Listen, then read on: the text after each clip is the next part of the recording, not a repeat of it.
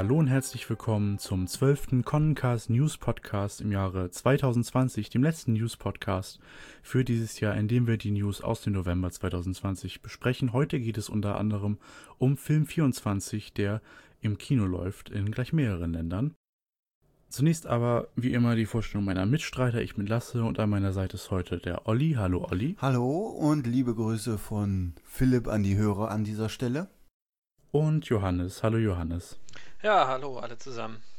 Und ich würde sagen, ohne größere Umschweife tauchen wir direkt ein in den Anime Deutschland Bereich, denn dort ähm, gibt es neue Neuigkeiten zur Kinoausstrahlung von Film 24. Wir hatten ja im letzten Podcast über die Gerüchte, die anhaltenden, geredet, dass Film 24 Teil der KC Anime Nights 2021 wird mit deutscher Synchro. Und dazu gibt es jetzt Neuigkeiten, nicht wahr, Johannes? Ja, das ist richtig. Und zwar hat Anfang November Kase in seinem Newsletter dann tatsächlich bestätigt, dass der 24. Film Scarlet Bullet im Mai im Kino laufen wird. In der tatsächlich in der deutschen Synchronfassung. Und ähm, diese News, äh, ja, hat das dann quasi so, dieses Gerücht, worüber wir jetzt mal diskutiert hatten, zunächst bestätigt. Dann gab es eine weitere Entwicklung, die sich dem gleich direkt angeschlossen hatte. Und zwar hatte Kase dann wenig später noch äh, angekündigt, dass ähm, die, dieser Termin nochmal verschoben wird, aber äh, sogar für die Conan-Fans, sage ich mal, von Vorteil. Er ist vorverlegt worden auf den April. Äh, es verkürzt sich quasi um einen Monat, äh, um eine einmonatige Wartezeit. Kase hat dazu als Grund angegeben, dass ähm, das auf den Wunsch des japanischen Lizenzgebers geschehen sei, der sich einen weltweiten, also einen gleichzeitigen weltweiten Start gewünscht hatte. Und ähm, wir hatten das ja schon äh, schon ganz früher mal besprochen, dass äh, sich ja auch der japanische Kinofilm ursprünglich mal verschoben hatte. Ähm, der sollte ja schon längst gelaufen sein und äh, der aber ins nächste Jahr verschoben wurde, erstmalig so in dieser Geschichte, das gab es noch nie. Also die Japaner sind auch dann quasi ein Jahr ohne Conan. Und ja, dann wurde das in den April 2020 verschoben und äh, entsprechend hat man das dann jetzt auch im Deutschen so angepasst und die Termine so verlegt, dass ähm, der Kinofilm, der 24. Film in deutscher Synchro jetzt im April läuft. Das ist jetzt das aktuelle Datum. Ähm, ja, genauer gesagt am 27. April 2021 in Deutschland, Österreich und in der Schweiz wird der Film zu sehen sein. Und äh, ja, das äh, entsprechen die anderen Filme, der ursprünglich dort gezeigt wurde. Äh, Millennium Actress war das, der wurde dann verschoben auf den Mai, wo eigentlich dann Conan hätte laufen sollen. Und ja, das äh, erfreut mich doch sehr, wie ich finde, dass wir die Möglichkeit haben, den Film so früh und quasi zeitgleich, das gab es ja auch noch nie, das ist ja wirklich eine Wahnsinnsmeldung, zeitgleich zum japanischen Release in deutscher Synchronfassung äh, im Kino zu sehen. Also das wird, vorausgesetzt, dass die pandemische Lage es zulässt und die Kinos auch tatsächlich geöffnet sind, ähm, könnte das ein sehr großes Event werden. Würde mich freuen. Definitiv ein Meilenstein in der Veröffentlichung von Detektiv Conan-Filmen in Deutschland. Also, das ist nochmal höher als damals die UMU-Fassung einen Monat später von Film 21, was ja schon vergleichsweise fantastisch war für das, was wir sonst bekommen und gerade auch für ein Franchise wie Detektiv Conan in Deutschland, was zwar auch gut läuft, aber halt nicht, das ist nicht Dragon Ball und auch nicht One Piece und oder Your Name oder Weathering with You von äh, Makoto Shinkai, die ja nochmal auf einem ganz anderen Level spielen und dann diese äh, Veröffentlichung ist dann wirklich etwas ganz, ganz Besonderes. Nicht nur wegen der unglücklichen Pandemieumstände. Ja, der Film an sich verspricht ja auch vom Inhalt eher schon sehr, äh, ja, actionreich und charakterreich und sonst was zu werden. Also da allein freut man sich ja schon drauf, als man die ersten Schnipsel sozusagen aus Japan gehört hatte. Und ja, jetzt dann auch nochmal in deutscher Synchronisation. Das ist ja für viele auch nochmal ein Grund, mehr ins Kino zu gehen, weil wenn Conan mit japanischen O-Ton und mit Untertiteln läuft, das können sich einige vielleicht angucken, aber ich kenne auch viele Aussagen, die halt so gar nichts mit Untertiteln am Hut haben und sagen, da bin ich ja mit dem mehr als die Hälfte des Films nur damit beschäftigt zu lesen und kann mich überhaupt nicht mehr auf die Handlung konzentrieren. Und deswegen, ja, ist da die deutsche Variante schon ein sehr ja, entspanntes Erlebnis für diese Menschen. Damit fängt man die auch ein.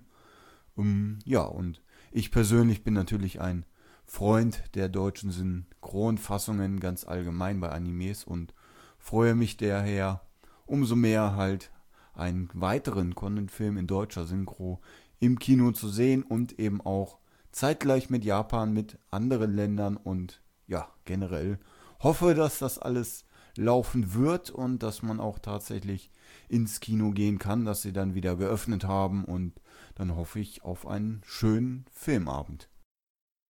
Die, die Pandemie ist an dieser Stelle natürlich ein bisschen der, äh, ja, das, was wie so oft auch im täglichen Leben, das so ein bisschen die Vorfreude quasi trübt. Ähm, es kann natürlich zweierlei passieren. Einmal, dass der japanische Kinostart nochmal irgendwie verschoben wird, weil es die pandemische Lage in Japan nicht zulässt und einmal, weil es vielleicht hier die pandemische Lage nicht zulässt und entsprechend hier die Kinos gar nicht geöffnet werden oder so. Das kann natürlich passieren. Insofern hoffe ich, dass es da irgendwie für beide Szenarien, gut, also für das erste Szenario, wenn das in Japan nicht zulässt, dann wird sich auch der deutsche Film nach hinten verschieben.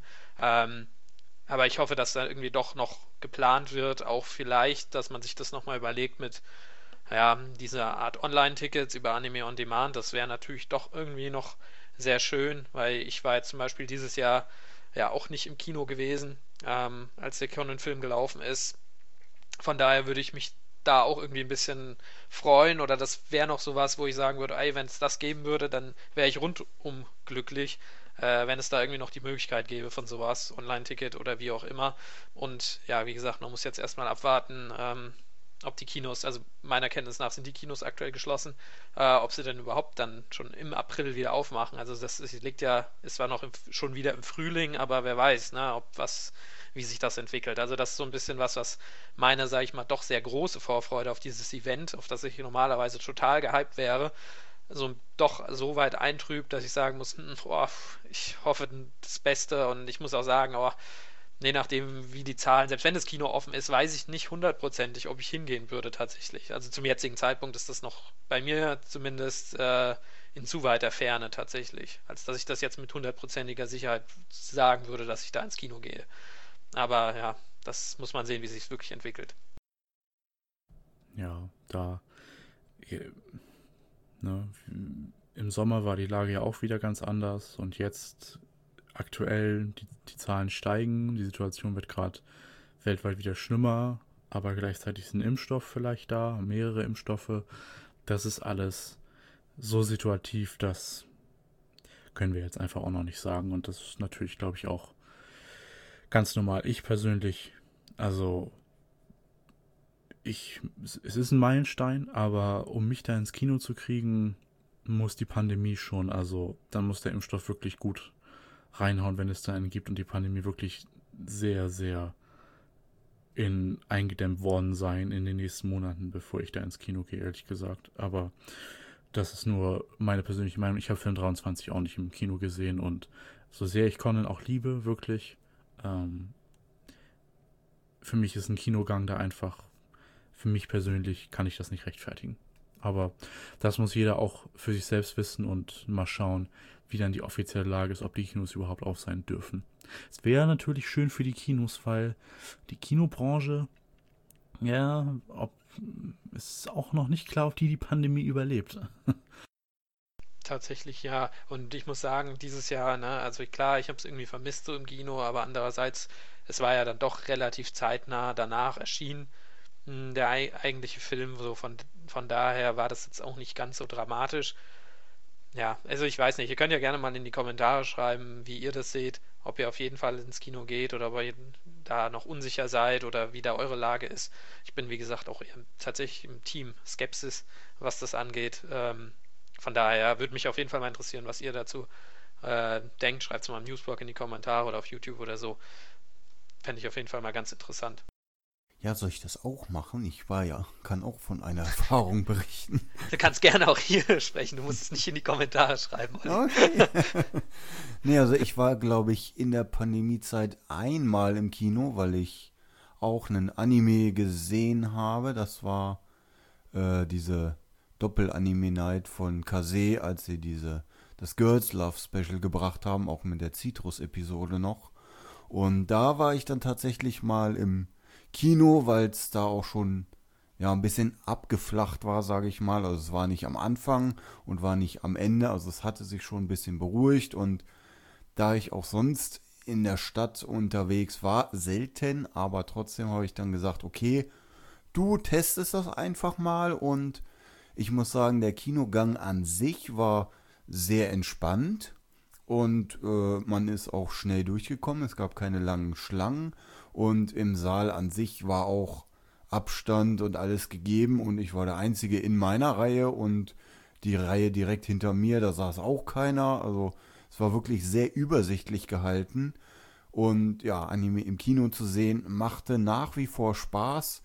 Aber ich kann halt eben auch entsprechend die Skepsis verstehen und je nachdem, wie sich die Zahlen halt entwickeln, wie die Situation halt wird, fragt man sich dann halt auch und ich werde es mich dann auch fragen, ja, äh, muss das jetzt sein oder eher nicht? Und ja, von daher würde ich mich gern über einen Kompromiss sozusagen freuen, dass vielleicht selbst wenn die Kinos geöffnet haben, es parallel dazu für die Leute, die auch zu Risikogruppen gehören, ähm, es eben dieses, diese Variante mit dem Online-Ticket bei Anime on Demand geben würde, weil so könnte man beide Zielgruppen abfangen und ich denke, damit wäre dann vielleicht allen geholfen, es sei denn, die sagen sich dann alle, oh, da gucke ich das zu Hause, gehe nicht ins Kino. Weiß ich nicht, kann ich nicht entscheiden, bin ich äh, außen vor sozusagen. Aber wenn ich die Wahl hätte zwischen Kino und der Fernseher daheim, würde ich eigentlich immer das Kino bevorzugen, weil der Bildschirm ist größer, der Sound ist besser und generell das Feeling ist halt ein anderes. Kommt halt, wie gesagt, auf die Lage darauf an, aber muss man, bleibt abzuwarten und ja, man muss es letztendlich, wie Lasse sagte, jeder für sich entscheiden, was man sich zumutet, aber ich persönlich würde mich sehr freuen, einen Conan-Film eben im Kino zu sehen, aber was passiert, ja, kann man zum jetzigen Zeitpunkt noch nicht sagen. Ja, vielleicht ist ja auch eine Überlegung, dass man tatsächlich sagt, man zeigt den Film tatsächlich nicht nur an einem Termin, ähm, sondern auch noch an einem anderen. Also ich kann mir auch vorstellen, dass, ne, wenn das so eine exklusive Sache ist, dass der nur einmal gezeigt wird, dann wollen vielleicht doch relativ viele hin und dann klappt, das vielleicht von den Kapazitäten nicht oder sind dann zu viele im Kino, dass das vielleicht auch noch sowas wäre, was dann vielleicht dann für die, die unbedingt ins Kino gehen möchten, also ich will das ja niemandem madig reden, aber dass man das da vielleicht noch irgendwie die Möglichkeit hat, es zu entzerren, dass nicht so viele auf einmal ins Kino gehen. Ich glaube auch die Saalmieten fürs Kino sind jetzt, glaube ich, so gering wie noch nie, äh, einfach weil so wenig Kino, neue Kinofilme gezeigt werden oder ins Kino kommen. Ähm, vielleicht wäre das doch noch eine Idee zusätzlich zu dem, was du eben schon wieder gesagt hattest mit dem Online-Ticket. Also da würde ich mir wünschen, wenn sich da Kase als Publisher noch irgendwie den einen oder anderen Gedanken macht, wie man das so ein bisschen, diese Besonderheit der Situation, in der wir uns befinden, ähm, dem irgendwie Rechnung trägt. Und ja, das, das würde ich mir auf jeden Fall wünschen. Ja, vor allen Dingen, weil sie ja auch äh, im Prinzip planen müssen. Also man müsste ja eigentlich jetzt schon eine Alternative haben, für den schlimmsten Fall sozusagen und das angenommen, das mit dem Impfstoff klappt nicht und die Zahlen steigen drastisch und wir kriegen totalen Lockdown wieder und niemand darf rausgehen oder so. Gut, wir durften, wir hatten keine Ausgangssperre, Gott sei Dank, aber angenommen, es passiert alles, dann muss man sich ja trotzdem für eine Alternative entscheiden und dann wäre ja das mit dem Anime on Demand Online Ticket schon mal eine Variante. Also ich hoffe auch, dass sie da drüber diskutieren in ihren KC Online Meetings. Wobei man natürlich dazu sagen muss, ähm, der Fairness halt halber, dass es ja nicht nur KC alleine entscheidet, sondern auch, dass gerade bei sowas wie Anime on Demand Online-Dings Alternative da natürlich auch der japanische Lizenzgeber ein Wörtchen mitzureden hat. Natürlich. Wie bei allen Sachen. Ja, natürlich, die müssen ja. mit ins Boot geholt werden. Und wie Johannes ja auch schon gesagt hat, der Zustand der Ausstrahlung hängt ja nicht, nicht nur vom Pandemiestatus hier in Deutschland ab, sondern auch vom Pandemiegeschehen in Japan. Und das ist, hängt ja alles zusammen jetzt, wo wir das gemacht haben, auf Wunsch des Publishers mit dem gleichzeitigen weltweiten Start, kann natürlich da auch ein Dominoeffekt entstehen, wenn es eben in Japan scheitert. Zum Beispiel die Olympischen Spiele, auf die ja, ähm, die auf 2021 verschoben wurden und auf die ja der Film ja auch groß aufbaut, ähm, ist in Japan auch noch nicht klar, ob die überhaupt stattfinden können. Das IOC und die japanische Regierung machen zwar Werbung dafür, aber äh, Exper öffentliche Experten in Japan sind sich ja auch nicht so sicher, ob wir dann nächstes Jahr auch Olympische Spiele haben können. Und ist die Frage, was passiert denn, wenn die Olympischen Spiele gar nicht mehr stattfinden? Und was sagt das für den Zustand von Japan aus und alles? Also wie gesagt, es ist ein sehr komplexer Sachverhalt. Vielleicht um zum Abschluss auf einen nicht ganz so komplexen Sachverhalt zu kommen. Ich finde es interessant, ähm, dass der Titel im Deutschen nicht geändert wurde bisher. Also in allen Ankündigungen und allem drum und dran spricht Kase bisher immer von Detective Conan, The Movie 24, das kennen wir ja, aber The Scarlet Bullet, also der internationale Titel, den ja jeder Film hat. Ähm, zum Beispiel Film 23 hat den internationalen Titel Fist of Blue Sapphire, äh, Film 22 Zero, The Enforcer und so weiter. Und das wurde ja bisher immer eingedeutscht, aber bisher bei Film 24 noch nicht. Ist die Frage, kommt das noch oder wird das ab jetzt sein gelassen? Oder ist es nur eine Ausnahme für diesen Film? Hm, vielleicht auf das internationale gemeinsame Start äh, hinzuweisen. Nein, also ich muss sagen, ich finde es auch, äh, mich stört am meisten The Movie. Also das stört mich irgendwie total in diesem Titelgedöns, wenn der Titel jetzt unbedingt Englisch sein muss. Ja, wenn es so sein muss, dann. Also ich fände es Deutsch schöner. Andererseits, ja, da gibt es immer so diese Ungenauigkeiten. Wir hören uns an den ähm, Saphirblau und irgendwas oder Preußisch Blau oder wie auch immer, äh, welches Blau er denn jetzt hat, der Saphir. Ähm, ja, das, das, ist immer so eine Sache, da, da kann natürlich auch wieder diskutiert werden. Andererseits denke ich mir, also The Movie, das stört mich auf jeden Fall und naja, würde mir wünschen, wenn es vielleicht wieder doch wieder deutsch wird und wenn es noch geändert wird. Andererseits, es ist nur der Titel, es ist jetzt kein Beinbruch. Also ich gehe mal davon aus, dass der Film irgendwann nochmal auf Deutsch übersetzt wird, der Titel, weil das ist ja bislang bei jedem Conan-Film passiert und ja, wie gesagt, also der Titel ist jetzt nicht so ellenlang, dass man da großen Übersetzer dran setzen müsste. Das muss man natürlich mit den Publishern und Lizenzgebern alles abklären, aber ich gehe mal davon aus, dass irgendwann da noch ein äh, deutscher Titel kommen wird. Ja, das, wahrscheinlich wussten sie noch nicht, ob mit Bullet der Bullet Train gemeint ist oder ähm, ja, die Kugel. Und da haben sie sich gedacht, ach, dann warten wir noch mal ab, bis wir den Film gesehen haben und dann können wir das immer noch übersetzen. Nein. Wo wir gerade auch bei Film 24 sind, ziehe ich einfach mal eine News aus der spoilerfreien Zone vor, denn es gibt auch für Film 24 in Japan Neuigkeiten. Der Film hat jetzt einen offiziellen Termin in Japan bekommen, tatsächlich erst nach der Ankündigung äh, in für uns, für die Anime Nights in Deutschland. Äh, das heißt, wir hatten früher einen Termin als Japan. Ähm, der Con Twitter-Account, der Film-Twitter-Account ist wieder aufgewacht und hat ein kleines Rätsel gepostet. Letztes Jahr haben sie nämlich mit Zahlen äh, das Wort Family ausgeschrieben, weil es ja um die Akai-Familie geht, wie schon bekannt ist. Und es ist halt ein ganz einfaches Rätsel. Eins ist A, zwei ist B und so weiter. Und dieses Mal haben sie das Wort Reload da entschlüsselt, denn das ist die große Kampagne, die sie jetzt fahren. Detective Conan 2021 Reloaded das Reload-Projekt, nennen sie das so in der PR. Es ist quasi die Wiederankündigung gewesen von Film 24 in Japan, ähm, der am 16. April 2021 starten soll. Wieder ein Freitag.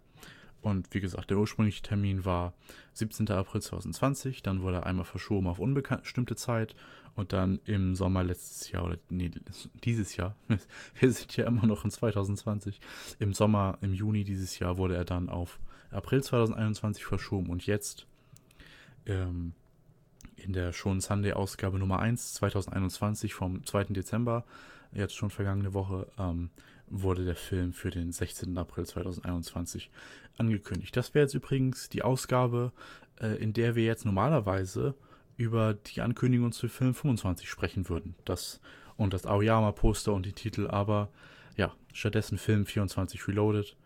Immerhin etwas. Gut, dann kommen wir zu der anderen großen Neuigkeit im Anime Deutschland Segment, denn diese Woche war am 3. Dezember der Release von Lupin III vs. Detective Conan The Special, das TV-Special, das erste Crossover zwischen Lupin und Conan aus dem Jahre 2009, wurde jetzt auf DVD und Blu-ray hier in Deutschland veröffentlicht von Kase, wie üblicherweise. Ähm, als Extralag liegt beim Kauf ein Poster dabei, ein Poster von einem Promo-Artwork mit Con Looper und Ran im Hintergrund drauf. Und Kase hat tatsächlich äh, diese Woche auch einen Trailer veröffentlicht. Ähm, zu dem Special im Rahmen ihres Kase Café monatlichen Livestreams. Da haben sie so, stellen sie so ihre Neuheiten der Monate vor und Programm mit allem drum und dran. Und da lief eben auch als Teil davon ein Trailer zum Special. Also wenn ihr jetzt das äh, Special noch nicht gleich gekauft habt oder nicht bestellt hattet und euch noch einen Eindruck davon verschaffen wollt, dann könnt ihr euch ja mal den deutschen Trailer dazu ansehen. Ja, ich habe mir den Trailer auf jeden Fall schon mal angeguckt. Ähm, ja, ist natürlich relativ kurz gehalten und äh, hat ein paar humoristische Szenen mit drin, verrät aber noch, tatsächlich noch nicht so viel von der Handlung.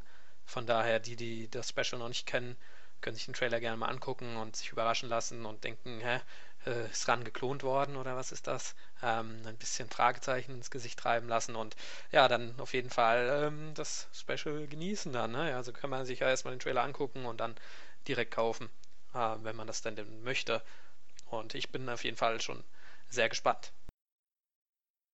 Ja, ich freue mich auch. Äh, vor allen Dingen auch, weil wir ja äh, damals beim äh, ja, zweiten Special sozusagen darüber diskutiert hatten, ob wir denn den Anfang, sage ich mal, oder das, die Vorgeschichte davon äh, auch nach Deutschland kriegen. Und ja, jetzt ist es soweit und ich habe mich ja damals schon gefreut und jetzt freue ich mich wieder. Äh, also auch ein Reloaded. Olli freut sich Reloaded, ist aber nicht so ein toller Filmtitel, von daher. Äh, ja, nee, ähm, habe ich mir den Trailer dann auch angesehen und ja, fand es sehr schön, dass sie äh, ähm, ja auch äh, die Charaktere aus dem Lupin, den man ja jetzt schon so ein bisschen kennt durch das die Nachgeschichte sozusagen, äh, da ja die dann sozusagen wiedersehen, dass die wieder auftreten und dass auch Conan-Charaktere auftreten und Rand tritt gleich zweimal auf. Uh, und ja, da bin ich sehr gespannt, wie das so wird. Freue mich auf jeden Fall auch sehr auf die äh, Geschichte. Und ja, offenbar haben sie auch viele Synchronsprecher wieder besetzt, so wie sie sie auch im anderen Lupin-Teil besetzt haben, was natürlich für die deutsche Veröffentlichung auch ein ja, Pluspunkt ist, sage ich mal, weil man da dann eben vertraute Stimmen hat mit den vertrauten Gesichtern und dann das andere Special dann gleich hinterher gucken kann und dann weiß, ah, das ist der, das ist der, das ist der. Und dann hat man schon ein schönen, entspannten Lupin Conan Filmabend. Den werde ich auf jeden Fall damit machen dann. Mm. Ja, ich, ich definitiv auch. Also ich werde mir wahrscheinlich einen Tag später, nachdem ich mir das Special angeguckt habe, nochmal den Kinofilm angucken.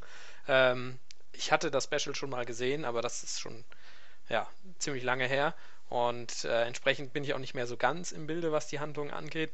Und wenn ich es mir dann angeguckt habe, dann will ich auf jeden Fall nochmal den Movie dazu sehen, der ja zeitlich danach spielt, um auch nochmal so die ein oder anderen Insider-Jokes, die vielleicht beim Kino, beim ersten Kinobesuch ein bisschen untergegangen sind, weil der Special schon so lange her war und ich das nicht mehr im Kopf hatte. Vielleicht, äh, ja, kommen die dann ja wieder ein bisschen hoch und da werde ich das auf jeden Fall auch so machen, dass ich mir äh, beide am einem Abend wahrscheinlich nicht, wir haben ja doch Spielfilm länger, aber ähm, ab einem Tag danach werde ich mir wohl dann auch den Kinofilm danach anschauen. Wird sicherlich äh, paar tolle Abende geben mit Lupin vs. Conan. Gut, dann kommen wir zum Manga News in Deutschland.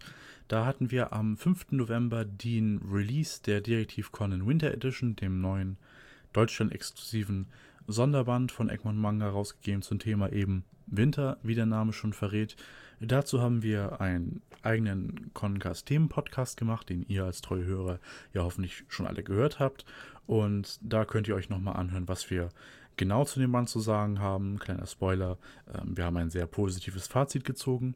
Und wir hatten auch ein Gewinnspiel auf unseren verschiedenen Social Media Kanälen dazu, wo ihr den Band gewinnen konntet. Letzten Monat ist leider alles schon vorbei, aber an dieser Stelle herzlichen Glückwunsch, falls einer der Gewinner oder alle Gewinner vielleicht sogar äh, hier jetzt gerade zuhören. Viel Spaß mit eurer Winter Edition.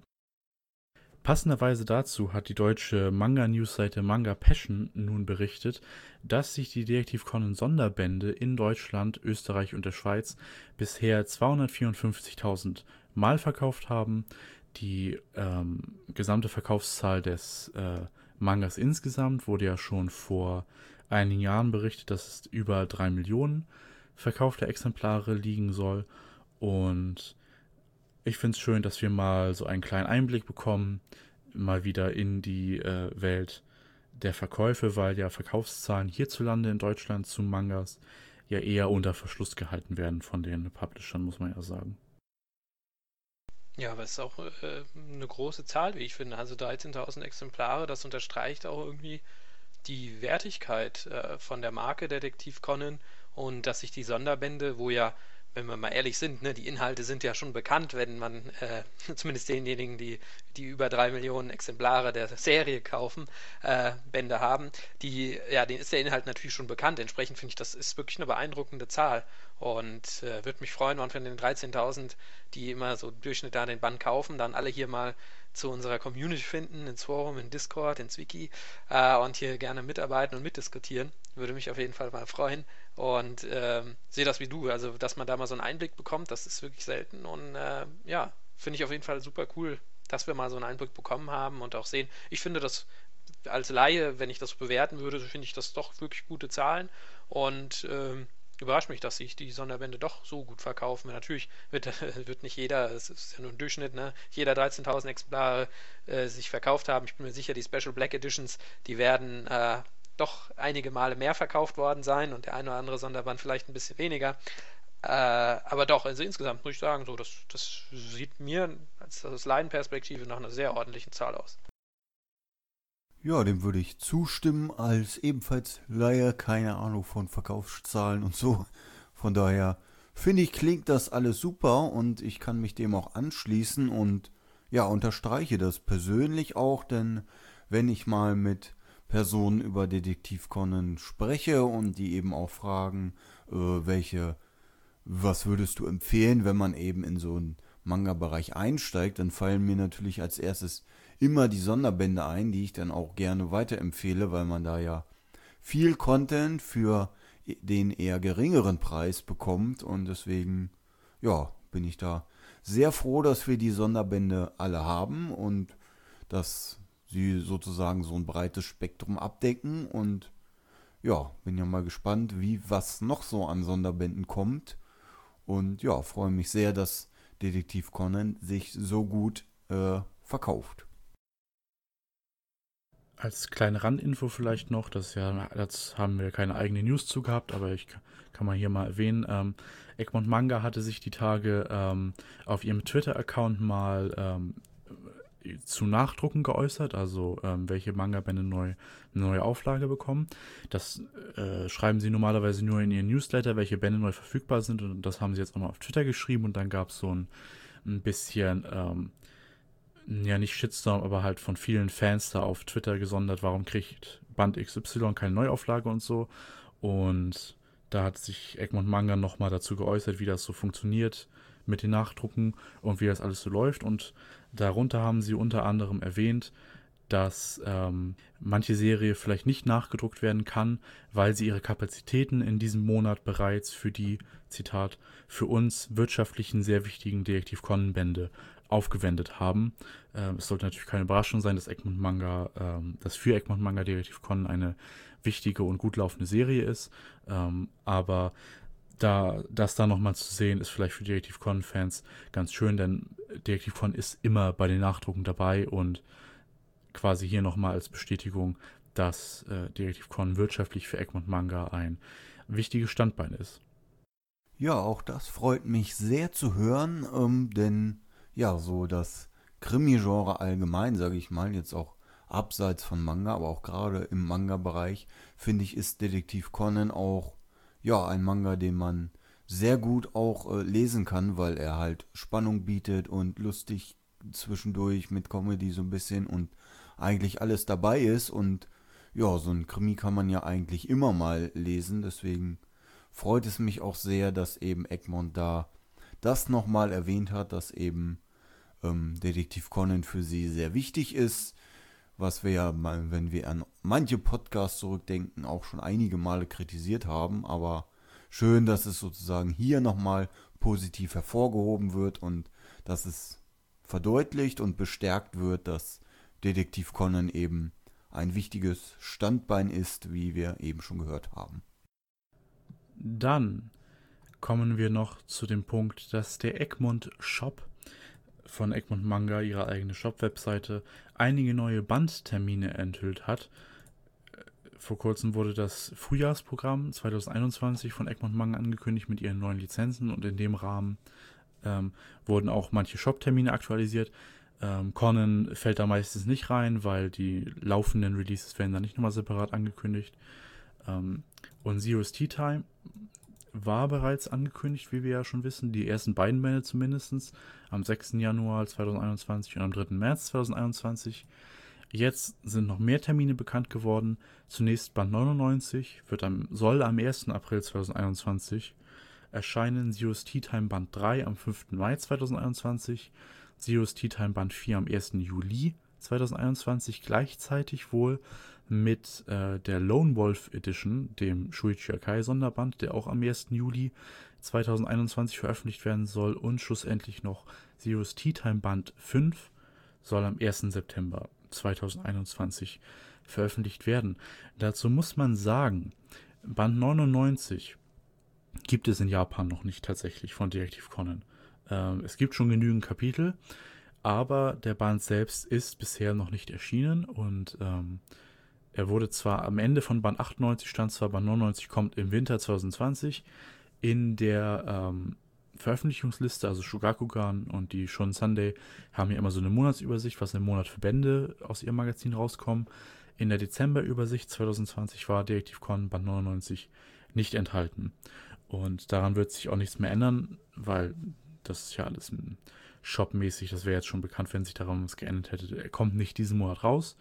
Ähm, und deswegen, naja, also Winter 2020 ist technisch gesehen, je nachdem, wie man es definiert, ist der ja noch bis März 2021. Also die Ankündigung steht noch, aber es gibt bisher noch keinen konkreten Release-Termin und der früheste ist irgendwann im Januar 2021, was dann ja schon relativ knapp wäre, aber vielleicht durch die Archivcon Weekly kein Problem. Hm? Zero's Tea Time Band 5 gibt es ebenfalls noch nicht in Japan. Und es wurden noch nicht mal genügend äh, Zero's Tea Time Kapitel in der Weekly Shonen Sunday veröffentlicht, um überhaupt einen theoretischen Band 5 füllen zu können. Da fehlt ungefähr noch die Hälfte. Und man weiß nicht, jetzt ist also White Police Story, da kommen wir auch noch gleich zu, wurde jetzt beendet, das andere Spin-off, aber man weiß noch nicht, wann und wie neue Zero's Tea Time Kapitel kommen in Japan und man weiß auch noch nicht, wann und ob, also ob, irgendwann wird es bestimmt eingeben, wenn es genug Kapitel gibt, aber wann genau Zeus Tea Time Band 5 in Japan es überhaupt geben wird, ist da auch noch unbekannt. Und ist natürlich jetzt die Frage, ob Egmont Manga dazu optimistisch plant oder ob sie mehr wissen, aber gerade bei diesem Band 99 Termin na, könnte vielleicht ein bisschen knapp werden. Ja, aber ich denke schon, äh, also sie werden das ja nicht ganz ohne Grund gemacht haben. Also ich denke mal, sie hatten das auch auf dem Schirm, dieses Veröffentlichungsdatum mit, hm, naja gut, na, mit, mit Dezember oder Winter äh, 2020. Ja, ähm, und wie du schon sagtest, Weekly darf man da, glaube ich, nicht unterschätzen, dass man einen Großteil der Übersetzungsarbeiten der zuständigen Kapitel schon gemacht hat. Natürlich weisen immer wieder darauf hin, man muss das noch für den Band anpassen, für die Bandveröffentlichung, ja. Ähm, aber ich kann mir schon vorstellen, dass das gut, also wenn es jetzt im Ende März rauskommt, dann wird es tatsächlich nicht mehr zu halten sein, der Termin, aber ähm, dass das vielleicht auch noch möglich sein wird. Also ich würde das, das Termin, den Termin würde ich noch nicht gänzlich abschreiben und ansonsten muss man mal gucken, ähm, wegen Zero's Tea Time Band 5 der ja am 1. September kommen soll. Da hast du ja eben das, die Problematik angesprochen, dass es bislang noch nicht genügend Kapitel gibt. Vielleicht, oder das könnte ich mir vorstellen, verschiebt sich auch nochmal die Lone Wolf Edition dann ein bisschen nach hinten. Oder das wäre so meine Intention, das so zu machen als Publisher, damit ich dann sage, okay, die Leute haben monatlich einen Grund, in den Comicbuchladen zu gehen und da zu kaufen und müssen nicht am 1. Juli gleich zwei Bände kaufen von Serien, weil, sagen wir mal ehrlich, Zero's Tea Time ist natürlich nicht Detektiv Conan, Lone Wolf Edition, das ist klar, aber es gehört ja doch irgendwie zusammen und man versucht ja irgendwie da beide Käufergruppen abzugreifen. Naja, vielleicht macht es auch Sinn, die zusammen zu verkaufen, die Bände. Aber andererseits schont natürlich den Geldbeutel, wenn ich nur einmal im Monat mir einen Conan-Band kaufen muss und nicht gleich zwei. Also Conan-Bände im weiteren Sinne. Nicht, äh, ist ja wie gesagt, Zero Tea Time ist kein Conan, aber ja, keine Ahnung. Also das könnte ich mir noch vorstellen, dass man dann sagt, okay, dann einen von den beiden Bänden, vielleicht auch Serious Tea Time oder halt Lone Wolf Edition, dann doch einen Monat später als ursprünglich geplant. Naja, wir werden es sehen, wenn es soweit ist und was mit Band 99 passiert. Hm, ich hoffe natürlich auf einen baldigen Release, aber gut, schauen wir mal. Wenn es noch nicht in Japan draußen ist, dann wird es ja auch noch nicht äh, vorab erscheinen. Ja, das ist ja eine interessante Frage, die ich mir dann halt stelle. So, wir haben ja jetzt, wie gesagt, äh, viele Veröffentlichungen halt äh, bekommen, also quasi so das ganze Jahr durch. Ist die Frage, ob sie das bewusst so gemacht haben, so, ja, wir planen das ganze Jahr durch, dann können die das sehen und so, aber sie müssten ja eigentlich das alles im Hinterkopf behalten, ob das überhaupt eben machbar ist, weil ich finde, es gibt eigentlich nichts, äh, ja, was sozusagen unschöner ist, als wenn man jetzt schon weiß, ja, die planen da die Veröffentlichung, aber wissen wahrscheinlich, dass es eh nicht machbar ist. Und wenn es dann im Jahr voranschreitet und man absehen kann, oh, das funktioniert nicht, wir haben uns da verspekuliert, da müssen wir jetzt nochmal eine News oder eine Info rausgeben, dann ja, wie gesagt, weiß ich nicht, warum man das schon so großzügig ins Auge fasst und denkt, ja, man kommt mit den Planungen schon hin. Also da hätte ich es vielleicht eher entspannter und sicherer gefunden, wenn sie das, was sie sicher wissen, halt veröffentlichen und den Rest des Jahres, was eben noch nicht ganz klar ist, dass das dann eben später verkündet wird. Also. Ja, letztes Jahr hat es ja geklappt. Band 97 ist am 18. Dezember 2019 erschienen und dann in Deutschland schon am 2. April 2020. Ich würde jetzt eh mal nicht unterstellen, dass sie das einfach wieder genauso geplant haben, weil sie sich angeguckt haben, hm, in den letzten paar Bänden war es immer so, Band 96 April in Japan, Band 97 Dezember, Band 98 April. Ja, da wird Band 99 bestimmt auch im Dezember kommen und dann können wir es für den April planen. Ich, das will ich Egmont Manga jetzt nicht unterstellen, aber ich, ich finde das irgendwie, ich finde das irgendwie komisch, dass sie den Band da drin haben, obwohl er noch nicht in Japan draußen ist, aber wir gehen einfach mal davon aus, dass sie wissen, was sie tun. Vielleicht verschiebt sich der Band in Japan auch, weil sie dann Band 99 vielleicht doch eher zum Filmstart bringen wollen, weil ich weiß nicht, ob Band 100 dann schon fertig wäre für ein Release im April. Und sie wollen ja bestimmt wieder irgendwelche Releases zum Film haben. Das machen sie seit Jahren so, dass in der Filmwoche was rauskommt. Und vielleicht ist da in Japan auch noch irgendwas im Hintergrund am Arbeiten, Verschieben. Man weiß es nicht, aber wir werden euch auf dem Laufenden halten. Das hatte ich mir tatsächlich lustigerweise auch schon für das Deutsche gedacht, ähm, ob es nicht, nicht sinnvoll wäre, äh, diesen Release vom 1. April noch ein bisschen weiter nach hinten zu verschieben. Aber andererseits habe ich mir dann gedacht, naja, für den deutschen Markt wird das wahrscheinlich gar nicht so große Auswirkungen haben. Ähm, außer es wird vielleicht genau an dem Tag, wo auch der Kinofilm gezeigt wird, äh, kommt er in die Buchläden, dass das, man das irgendwie als besondere Aktion vermarktet oder so. Dann würde das vielleicht mehr Aufmerksamkeit generieren, aber ansonsten glaube ich, ist das eher un interessant. Naja, ich, ich sehe das so wie du, ich würde das nicht denen unterstellen wollen, dass sie das jetzt einfach so gemacht haben, dass wir halt das immer so machen. Ähm, ich kann mir schon vorstellen, dass das machbar ist, je nachdem, wann halt der japanische Band noch rauskommt. Also wenn das noch im Januar, wenn er noch im Januar erscheint, dann sehe ich da kein großes Problem tatsächlich, dass auch äh, der deutsche Band 99 dann im April erscheint, dass man an diesem Datum da irgendwie noch festhalten kann. Andererseits sehe ich es auch so wie Olli, wenn man das, wenn man schon weiß, dass man es nicht schafft, dann muss man es auch nicht ankündigen. Das ist, sollte auch klar sein. Hm, das denke ich mir so bei Zero Tea Time Band 5.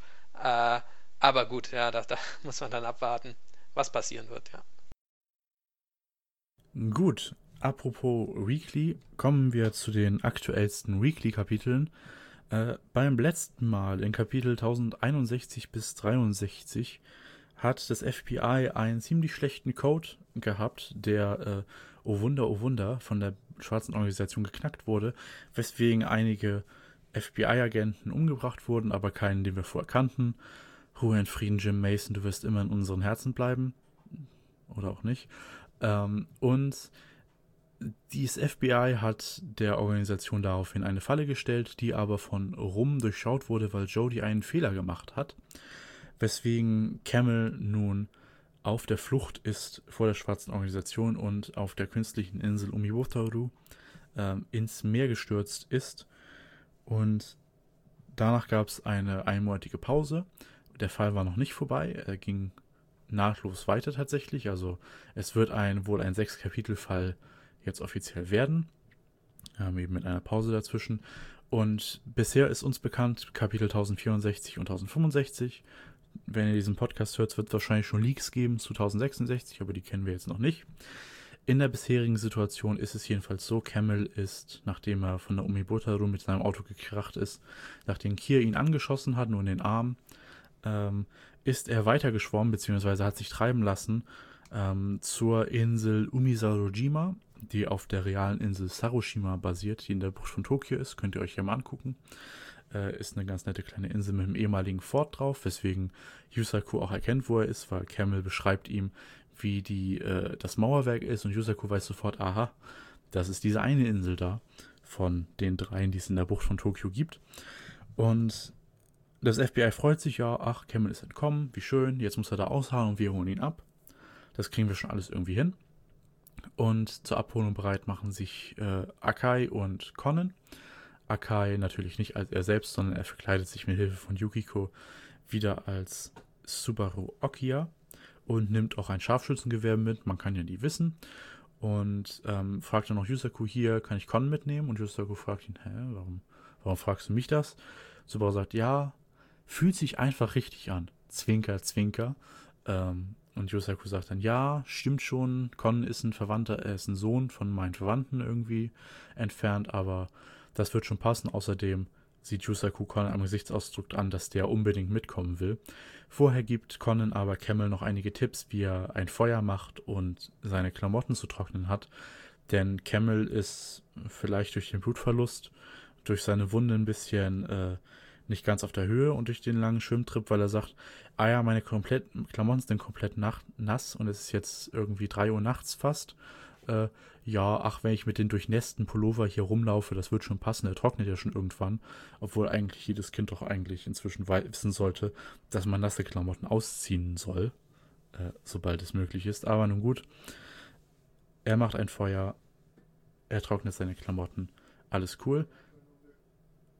Die Organisation fährt unterdessen in Tokio rum und weiß, dass Camels Leiche oder beziehungsweise Camel, nicht im Auto ist, denn Jin hat ein Taucherteam angefordert. Die Büro hat scheinbar Taucherteams, die mal eben kurz darunter getaucht sind zu Camels Wagen und gesehen haben, huch, da ist ja gar keine Leiche drin. Mist. Die Organisation denkt sich so, hm, Camel konnte entkommen. Ist das nicht irgendwie, Chianti sagt, ist das nicht ein bisschen zu schlau für ihn, weil er hat sich ja von uns da irgendwie eine Zange nehmen lassen und da konnte er jetzt entkommen, findet sie irgendwie merkwürdig. Kier sagt, ja, vielleicht haben wir ihn einfach unterschätzt und Wermut hat die Vermutung, vielleicht wird er per Funk von dem anderen FBI-Agenten beraten, ähm, die ihm Tipps geben, wie er da irgendwie das alles schaffen kann. Was Chianti nicht versteht, weil Wermut sagt, sie tun alles, um ihren Agenten am Leben zu halten. Und Chianti fragt, hä, wieso denn das? Ja, scheinbar ist es bei Chianti nicht so, dass die Organisation alles tut, ihre Mitglieder am Leben zu erhalten, weil ich meine, naja, es ist ein, es geht um ihr Leben der Person, aber nun gut, das spricht vielleicht über die Zustände, die Chianti aus der Organisation gewohnt ist. Jedenfalls kommen sie nochmal darauf zu sprechen, dass Korn eben, der einen kurzen Blick auf Camels Gesicht erhaschen konnte, sagt, ich komme mir irgendwie bekannt vor, wenn ich ihn das nächste Mal sehe, werde ich mich erinnern. Ähm, was natürlich für Kier nicht gut ist, weil Campbell war ja damals der Agent, äh, der den Lieferwagen gefahren hat, wo sie drin war, damals in Bad 58, und der dann angeblich in der Explosion von dem Van gestorben ist. Angeblich, wie gesagt. Und ja, wenn er jetzt doch noch lebt, es würde vermutlich Kier nicht auffliegen lassen, aber Jin würde es vielleicht komisch finden, I guess. Die genaue, wie genau das jetzt hier gefährlich werden soll, weiß ich ganz nicht, aber die Charaktere in der Story sagen alle, das wäre blöd, wenn die Organisation rausfindet, dass Cameron noch lebt, also wäre es wohl ziemlich blöd für Chiant, äh, für Kier. Für Chianti wäre das bestimmt toll, die dürfte dann was töten. Ähm, Camel hat allerdings einen Fehler gemacht auf der Insel, weil er hat sein Feuer leider direkt am Strand gemacht, wo man es von der gegenüberliegenden Küste sehen kann. Und na, blöd gelaufen für Cameron. Genau in dem Moment, wo er das Feuer auf Anweisung von Subaru ausmachen will, hat Jin hingeguckt und hat das Feuer auf der Insel bemerkt. Und deswegen fährt die Organisation jetzt hin, auch auf die Insel Umisarojima. Ähm, denn Rum meldet sich auch wieder zu Wort, immer noch mit verzerrter Stimme, die niemand erkennen kann, ähm, und sagt, dass Rum, dass Rum das schon vermutet hat. Rum sagt, dass Rum das vermutet hat, toll, aber ich will gerne Pronomen vermeiden, ähm, weil die Strömung dieser Jahreszeit zu der Insel führt und er wahrscheinlich da angespült wurde. Ich habe schon mal ein Boot für euch bereit gemacht, fahrt dahin und jagt ihn. Ja, und so kommt es dann zu einem weiteren Katz- und Maus-Spiel. Diesmal nicht in Autos und äh, mit Verfolgungsjagd, sondern auf der Insel. Camel ähm, auf Anweisung von Subaru schmiert sich mit Dreck ein, macht sein, tränkt sein Pullover in Olivenöl, dass er dunkler wird, weil er bereitet sich auf klassisches Guerilla-mäßiges Verstecken vor, während die Organisation vorgefahren kommt, auf die Insel geht und Jin erkennt auch relativ schnell, okay, der Agent ist noch hier. Er hat zwar die Spuren vom Feuer beseitigt und so, aber er ist hier noch irgendwo und er wusste, dass wir kommen, weil er hat das Feuer versteckt und zückt Jin eine Pistole und sagt, Zeit zu jagen, mit eben Wodka, Chianti, Korn, Wermut und Kier an seiner Seite. In einem unbeobachteten Moment kann sich Kier davonstehlen und ruft Akai an, informiert ihn darüber, ja, wir sind hier auf der Insel, ich bin auch hier. Ich habe Camel auf der äh, Umibotaru-Insel angeschossen, aber äh, nicht lebensbedrohlich, aber wenn ich jetzt nochmal schießen muss, dann schieße ich ihm ins Gesicht, dass man ihn nicht mehr identifizieren kann, äh, weil ein, ein Mitglied der BO würde, würde ihn eben erkennen, teilt sie Akai offiziell mit. Und dann sagt sie, ja, das geht klar für dich, ne? Und dann sagt Akai, ja, kein Problem, denn wir wissen, sie wissen ja, ähm, wenn Kiers äh, CIA-Mission in Gefahr ist, hat sie damals im Band 98, 9, äh, 58, 59 gesagt, wenn die CIA-Mission äh, steht für sie höher als die Angelegenheit des FBI. Das heißt, wenn sie einen FBI-Agenten töten muss, um ihre Cover zu behalten, dann will sie das tun und das weiß Akai auch und deswegen sagt er, dass das kein Problem ist. Und in Kapitel 1065 geht die Verfolgungsjagd wild weiter über die ganze Insel, während Con und Subaru sich auch in Position bringen, nahe der Insel mit einem Scharfschützengewehr. Und das wie genau Kapitel 1065 jetzt ausgeht, äh, will ich jetzt hier noch nicht sagen. Da kommen wir vielleicht noch zu, wenn dann ähm, 1066 auch draußen und wir den Fall nochmal als Ganzes besprechen können. Aber Camel hört einige interessante Details zu rum von Chianti und Wodka, die sich unterhalten. Denn Wodka hat von Jin gehört, dass die Informationen mit dem starker Mann, alter Mann, femininer Mann, die wir schon von Halbra kennen als äh, Gerüchte über Rum, alle fake seien und von Rum selbst verbreitet wurden und nur die Tatsache mit dem Auge, mit dem künstlichen Auge stimmen soll. Außerdem sagt äh, Wodka, dass von dem, was er gehört hat, Rum irgendwie männlich wirkt und dass Jin Rum getroffen hat oder beziehungsweise weiß, wo Rum ist, weiß, äh, wer Rum ist. Und Jin hat Wodka erzählt, Rum hat sein Gesicht verändern lassen und trägt jetzt einen albernen oder komischen Namen. Ja, damit haben wir neben der Tatsache, dass Rum scheinbar die Strömungen in der Tokio-Bucht mit denen vertraut ist, wissen wir jetzt noch einige andere Details über ihn und das ist vielleicht auch so für das übergreifende, die übergreifende Handlung der wichtigste Fakt aus diesem Fall. Und wie es da genau aussieht wird, wie gesagt, durch irgendwelche Leaks. Wisst ihr es vielleicht jetzt schon, wir noch nicht, aber ähm, bisher ist es ein, finde ich, durchaus unterhaltsamer Fall, der jetzt nicht so einen großen Wert auf die Mystery-Elemente legt, denn wie wir beim letzten News-Podcast ja schon besprochen haben, dieser Code vom FBI war ein bisschen lächerlich und es ist eher so ein Organisationsfall in Richtung von Black Impact. Diese ganze Sache mit DJ und Eddie P ist ja jetzt auch nicht gerade äh, die Spitze eines Mysteries gewesen. Und ein bisschen mehr Action, die jetzt noch nicht ganz Filmniveau hat, aber auch schon so ein bisschen mit Kia, die dann mit ihrem Motorrad auf dem Dach von einem Auto springt oder beziehungsweise ist und dann alles und ähm, wie dann Akai da aus in der großen Entfernung ein Kaugummi aus der Hand sniped, ähm, was ja auch schon so ein bisschen over the top ist, aber eben noch nicht Filmniveau. Und in diese Richtung, wie Black Impact geht, auch dieser Fall jetzt aktuell so eher hin. Was ich auch ganz okay finde, ähm, wenn der Code ein bisschen besser gewesen wäre, dann wäre es vielleicht noch schöner gewesen, aber insgesamt ein unterhaltsamer Fall, wie ich finde. Ja, würde ich mich ähm, da anschließen, was das angeht. Mir ist es tatsächlich so ab und zu ein bisschen zu viel äh, Action, sage ich mal, aber wie gesagt, es hält sich noch im Rahmen. Ist jetzt nicht ganz so dramatisch. Der Code, der war jetzt nicht so das Überragende, hatten wir uns auch schon drüber ausgelassen. Hm, muss aber sagen, irgendwie kommt es mir so vor, gefühlt, wenn die Organisation auftritt, klar, das ist jetzt irgendwie so sehr hektisch und es muss alles relativ schnell gehen, aber irgendwie werden mir da zu viele Fehler gemacht bei der ja, Situation. Also immer wieder irgendwelche Sachen, wo man sich denkt, oh, das war ein fataler Fehler und oh, das war wieder ein fataler Fehler und jetzt hat er da das Feuer gemacht und warum hat ihm keiner gesagt, dass das äh, ne, dass, das, dass er das nicht am Strand machen soll, so, das war ein fataler Fehler. Und dieser Code, warum ist uns das nicht aufgefallen? Noch so ein fataler Fehler ja, beim Dechiffrieren und so, keine Ahnung. Also, ha, das ist so ein bisschen, das, das stört mich so ein wenig. Das tut aber jetzt, sage ich mal, so der Story und dem Ablauf nicht, nicht unbedingt äh, Abbruch wenn das denn auch vorangeht. Und du hast es ja eben gesagt, es geht ja voran, man bekommt einige neue Informationen. Und wenn alle Organisationsmitglieder so auftreten und da irgendwie so dieses, diese Gruppendynamik, die gefällt mir sehr gut zwischen den einzelnen Organisationsmitgliedern, wie sie so vorgehen und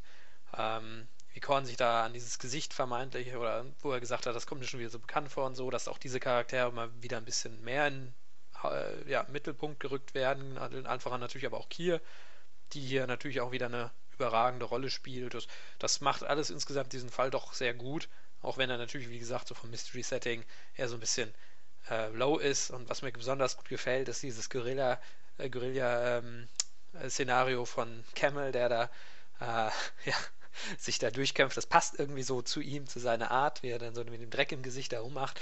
Ähm, das, das gefällt mir eigentlich ganz gut. Und aber so dieses, ja, ich behalte einfach die nassen Klamotten an und ich laufe hier so rum, da werden die ja trocken und so, das passt dann wiederum nicht so gut. Und dass, dass ihm alles so quasi vorgegaukelt werden muss, ich jetzt besser gefunden, hätte das von selbst so, wäre es von selbst auf die Idee gekommen, dass er sagt, so, er, jetzt äh, lege ich richtig los und bin hier in meinem Element, in der Natur, in der Wildnis und jetzt geht's richtig los, ich werde hier gejagt und ich werde zum Jäger oder so. Das hätte ich mega geil gefunden, weil Cameron so von der Statur und diesem Typ, das würde eigentlich ganz gut passen, wie ich finde. Aber okay, ja, jetzt müssen wir uns mal abwarten, wie es noch weitergeht, was noch für Action passiert, wer erschossen wird und wer nicht. Ja, keine Ahnung. Also ich muss sagen, insgesamt doch finde ich, find ich das auf jeden Fall spannend. Also ich bin schon wirklich gespannt, wie es weitergeht und freue mich schon aufs nächste Kapitel. Ja, spannend ist ein sehr gutes Stichwort, denn das war bei mir dauerhaft vorhanden. Also ich konnte den Manga, so sage ich mal, gar nicht aus der Hand legen, weil es einfach so spannend war, dem Ganzen zu folgen und äh, da ja würde so ein Mystery mit Code und Entschlüsseln und sowas würde dem Ganzen meiner Meinung nach eher schaden, als dass es fördern würde, weil es aktuell so viel passiert und dann ist es Action hier und dann da Verfolgung und dann FBI macht einen Plan und dann, jo, klingt richtig super und dann auf einmal die Organisation, ha, ihr habt gehört gar nichts und oh nein, sie haben uns dran gekriegt und also wie damals im Prinzip, ne, und man liest einfach nur und fiebert mit und ja, ich finde es sehr, sehr gut, also passt auf jeden Fall die ganze Situation. Gerade, freut mich sehr, dass da so viel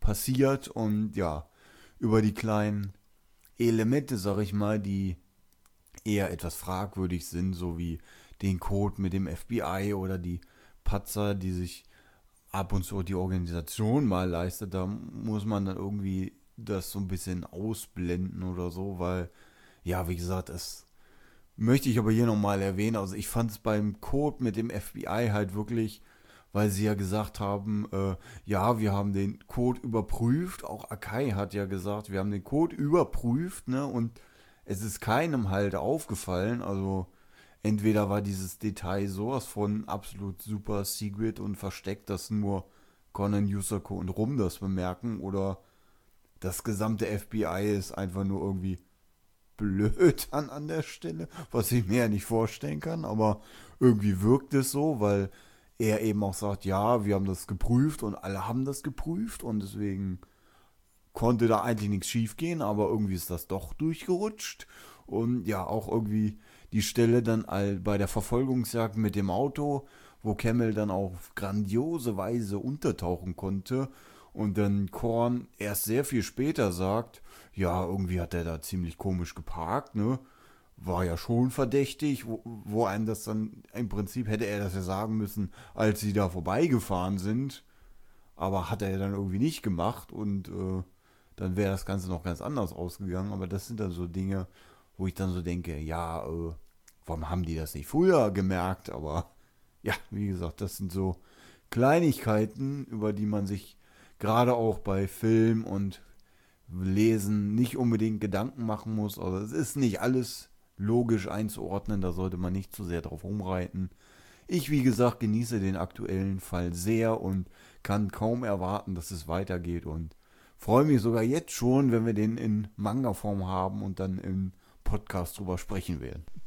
Ja, man muss, muss dazu sagen, dieses, was hast du eben auch angesprochen hast, dieses geht Schlag auf Schlag. Es gibt immer eine Entwicklung und jetzt so und dann so und wir stellen in eine Falle und jetzt auf einmal ist eine Verfolgungsjagd. Das zeigt auch irgendwie ganz gut, dass es da unter einer gewissen Hektik ist. Es werden vielleicht auch so Fehler, die man unter normalen Umständen oder wenn man ein bisschen mehr Zeit hätte, als jetzt von jetzt auf gleich sich da irgendwie eine Falle zu überlegen und wir machen das, bevor Yusaku vom Einkaufen wiederkommt und so. Keine Ahnung, also da, wenn man da irgendwie ich sag mal, mehr Zeit hätte oder jetzt auch mit Camel auf der Flucht, da hat man natürlich überhaupt keine Zeit mehr, da muss man so schnell reagieren, wie es nur irgendwie geht, sonst hätten die sich da sicher auch noch einen besseren Plan ausdenken können. Ja, da hätte man auf jeden Fall das, solche Fehler wahrscheinlich vermieden so und das, deswegen kann ich das schon verschmerzen. Sag ich mal, wenn das jetzt an der einen oder anderen Stelle nicht ganz rund gelaufen ist oder wenn das so Sachen sind, wo ich mir denke, ha, normalerweise wäre das dem FBI aber nicht passiert. Vielleicht ist es einfach halt, die stehen ja auch unter enormem Druck, wenn man sich das mal so weil, äh, vorstellen muss. Ne? Jim Mason ist ja gestorben, das war ein schwerer Verlust für das gesamte FBI. Ähm, hatte, hast du ja eben schon angesprochen. Nein, also das, die stehen ja schon enorm unter Druck, ich, ich finde. Dafür reagieren sie teilweise einfach auch noch ziemlich cool, dass die, die ganz viele von ihren Agenten einfach alle abgeknallt werden. So. Deswegen, ähm, ja, verschmerzt sich sowas, dass da so viele passieren und dass das jetzt unter der Hektik und so, dass das nicht ganz ordentlich läuft, kann man auf jeden Fall verschmerzen. Und wie gesagt, spannend ist der Fall ja trotzdem. Also das ja liest sich ja trotzdem super. Gut, dann kommen wir zur spoilerfreien Zone, wo wir eine News haben zum Spin-off Wild Police Story. Ich habe es ja vorhin kurz erwähnt. Das ist das andere Spin-off, ähm, an dem Takahiro Arai arbeitet mit äh, Supervision und Kooperation von Gosho Aoyama. Es ist quasi ein Spin-off vom Spin-off Zero's Tea Time, denn es erzählt äh, die Geschichte von der Freundesgruppe aus äh, Toro Amuro bzw. Rei Furuya, ähm, Scotch aka Hiromitsu Murofushi, Wataru Date, Kenji Hagiwara und Jinpei Matsuda. Ähm, was ja im Manga auch kurz angerissen wurde, dass die äh, auf der Polizeiakademie zusammen war, waren und innerhalb sollte eigentlich innerhalb von Zero's Tea Time mal erzählt werden, die Geschichte, aber dann wurde es doch ausgegliedert und dieses Spin-off wurde jetzt beendet letzten Monat am 18. November ähm, mit erst den, ähm, dem Morofushi-Geschichte ähm, zu Scotch. Also jeder der ähm, fünf Charaktere hat einen eigenen kleinen Arc oder Teil bekommen, ähm, der erzählt wurde aus jeweils drei Kapiteln, die in der Länge her äh, an Zero's Tea Time erinnern, nämlich so zwölf Seiten pro Kapitel. Also es sind relativ kurze ähm, Kapitel im Vergleich zu Conan, der, wo wir ja immer vier Seiten mehr haben.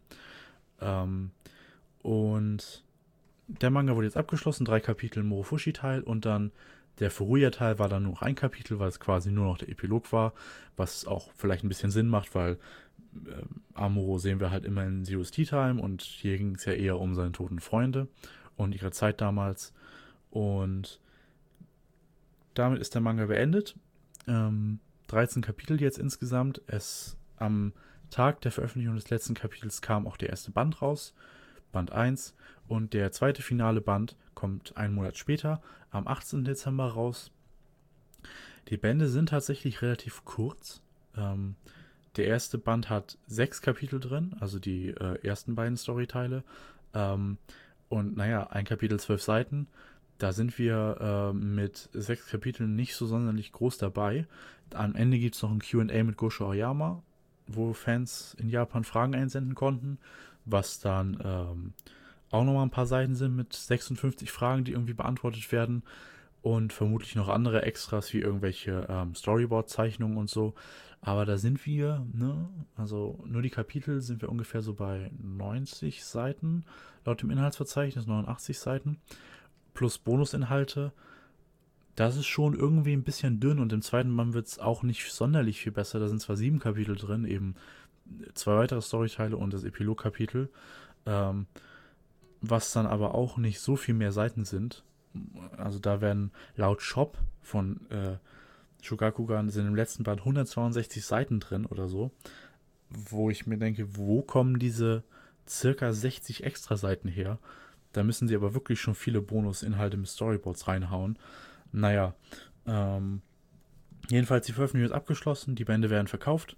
Ähm, und wir in Deutschland wissen noch nicht, was mit Wild Police Story ist.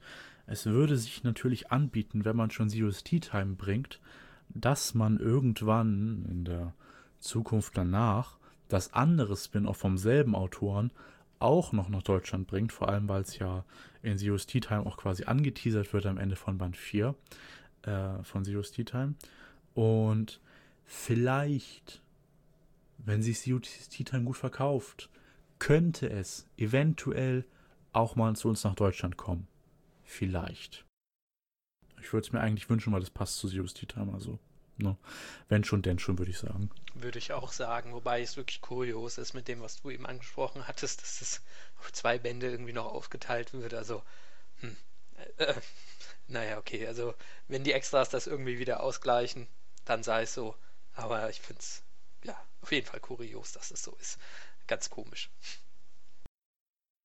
Ja, also ich würde mich auch freuen, wenn wir dieses Spin-off auch bekommen. Also wir werden ja erstmal Zero's Tea Time erleben, was ich persönlich noch gar nicht groß kenne. Deswegen bin ich da auch gespannt drauf, was so drauf passiert. Ich habe mir noch nicht groß gespoilert. Und auch jetzt bei dem Wild Police Story bin ich noch nicht hundertprozentig in der Story drin, abseits von dem, was wir hier immer so besprechen. Und da kann ich mir eigentlich vorstellen, dass das auch recht lockere Geschichten sind, die man so für zwischendurch mal lesen kann. Und ich könnte mir vorstellen, dass sowas sich halt auch gut äh, verkauft im Conan-Bereich, wo es eben was Lockeres ist, was Abgeschlossenes ist und was ist, wo man eben nicht 80 Conan-Bände vorher gelesen haben muss, sondern wo man einfach mal sagen kann, ach ja, das gönne ich mir mal, gucke ich mal rein und das ist so der Amuro, den ja, kenne ich äh, von dem Film, äh, schaue ich mal rein, was das ist. Ja, und die, die Hardcore-Fans holt man ja auch noch ab, ne, mit den Extras, die drin sind. Die auch so. auf jeden Fall. Ja, also das, das, ja, aber die haben auch noch so, sag ich mal, was, worauf sie sich freuen können. Ähm, ja, auch wenn sie jetzt so vielleicht eher auf dem Mystery-Fan sind, aber dann da vielleicht doch die Möglichkeit haben, so irgendwelche Fragen oder so oder irgendwas da beantwortet zu bekommen, vielleicht im QAs. Gut, dann kommen wir zum Bereich Anime-Episoden in Japan. Dort hatten wir im letzten Monat einige Anime-Episoden tatsächlich mal wieder. Die Zeit von nur Wiederholungen scheint vorbei, denn wir haben vier frische neue Filler-Folgen für euch. Und zunächst geht es um Episode 985 und 986 und über die erzählt euch jetzt Olli etwas. Ja, der Titel dieser beiden Episoden sind, heißt Zwei wahre Gesichter. Und ja, wir werden mal schauen, was es damit auf sich hat. Zunächst geht es eigentlich ganz detektivalltagmäßig normal los. Ähm, Kogoro sitzt zunächst so gelangweilt in seiner Detektei und hat halt nichts zu tun und denkt sich so, oh, ja, hm, ich lebe so in den Tag und dann auf einmal kommt so typisch Kokoro halt, kommt eine wunderschöne Frau und er ist sofort gleich, wo, ja, hier, ne, ich, bester Detektiv, muss Ihnen auf jeden Fall helfen, bei mir sind Sie richtig, äh, ja. Und dann trägt sie auch schon ihr Anliegen vor. Sie äh, bittet ihn nämlich, ihren Mann zu suchen, der ist irgendwie auf mysteriöse Weise verschwunden. Dann erzählt sie eben auch noch von der äh, Geschichte, wie das, was so passiert ist. Also die beiden sind eigentlich ein absolut glückliches Paar und haben gerade erst ihren Hochzeitstag gefeiert oder nachgeholt, nochmal nachgefeiert und ja, haben eigentlich keine Geheimnisse voneinander, führen eine rundum glückliche Beziehung und ähm, ja, dann erzählt sie noch, was er halt äh, beruflich macht, dass ihr Mann eine Import-Export-Firma leitet und ja, dann wollten sie sich halt, äh, war es dann halt so, dass sich die Frau mit den Freundinnen getroffen hat von ihr, die waren zusammen essen. Und als sie dann zurückgegangen ist, hat sie halt plötzlich ihren Mann gesehen mit einer anderen Frau, was sehr seltsam war. Und sie natürlich gleich was vermutet, dann ist sie den beiden gefolgt und die haben sich dann aber kurze Zeit später schon wieder getrennt. Und als sie ihren Mann dann darauf ansprechen wollte und er sie auf der Straße gesehen hat, ist er in Panik davongerannt. Sie hat zwar noch versucht, ihn zu verfolgen, aber hat ihn dann an einem Fluss aus den Augen verloren und ja, dann war sie zwar bei der Polizei, aber die konnte nichts rausfinden und ein erwachsener Mann, ja, ist halt so nicht ungewöhnlich, wenn er halt einfach mal so ein bisschen länger weg ist.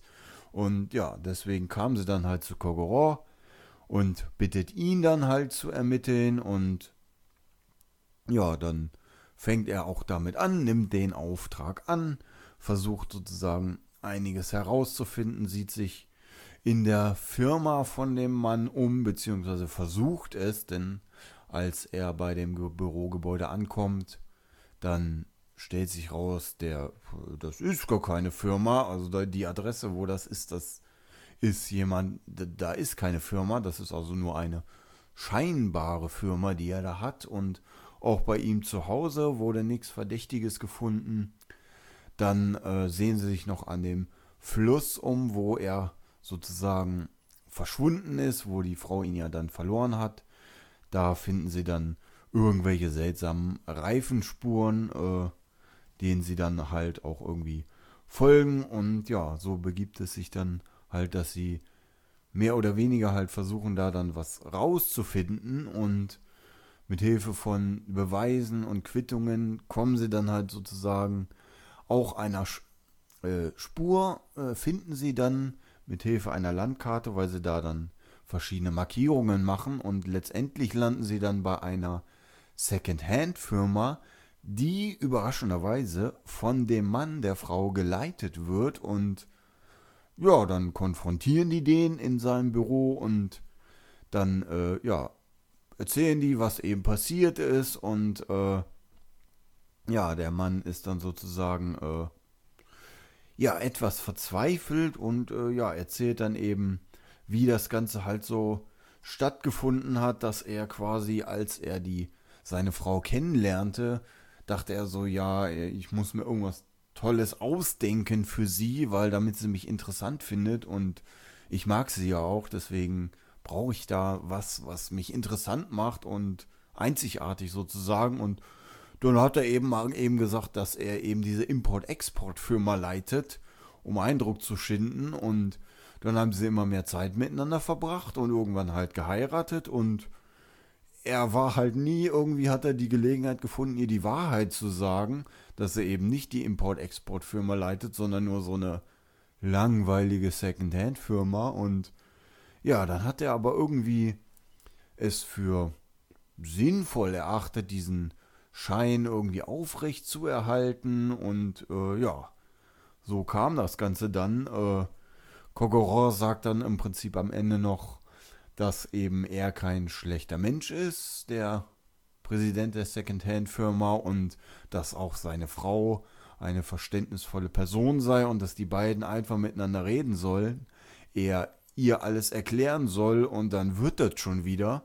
Und so ist dann der nächste Tag.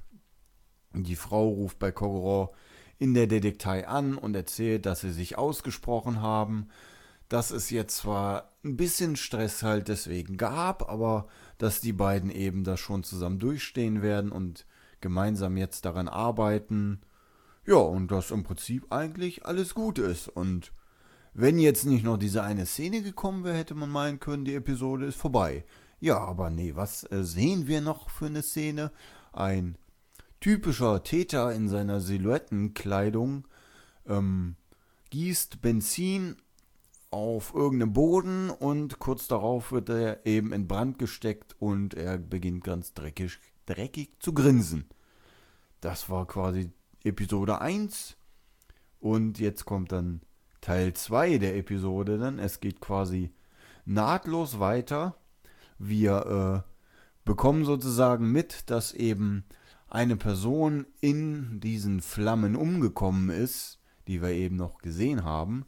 Und ja, da ist dann Megore mit Team vor Ort und Kogoron wird dann auch mit dazu bestellt, weil er ja indirekt mit dem Fall zu tun hat, denn die verbrannte Person ist eben dieser besagte Issei Muto, halt der Mann der Frau, die Kogoron in der ersten Episode noch suchen sollte und die er am Ende auch gefunden hat. Und jetzt auf einmal ist er plötzlich tot und äh, verbrannt und dann beginnen die Ermittlungen sozusagen wieder von vorne. Die Frau ist der festen Überzeugung, dass das eben ihr Mann war, der da umgekommen ist, weil er eben auch die Kleidung von ihm trägt und später kommt dann auch durch einen DNA-Abgleich, den die Frau mit Hilfe einer Zahnbürste von ihrem Mann halt bereitstellt, kommt eben raus, ja, der ist das, der ist verbrannt und das ist ja äh, ziemlich tragisch eigentlich, weil die beiden gerade erst wieder sich zusammengefunden hatten und ausgesprochen haben und jetzt auf einmal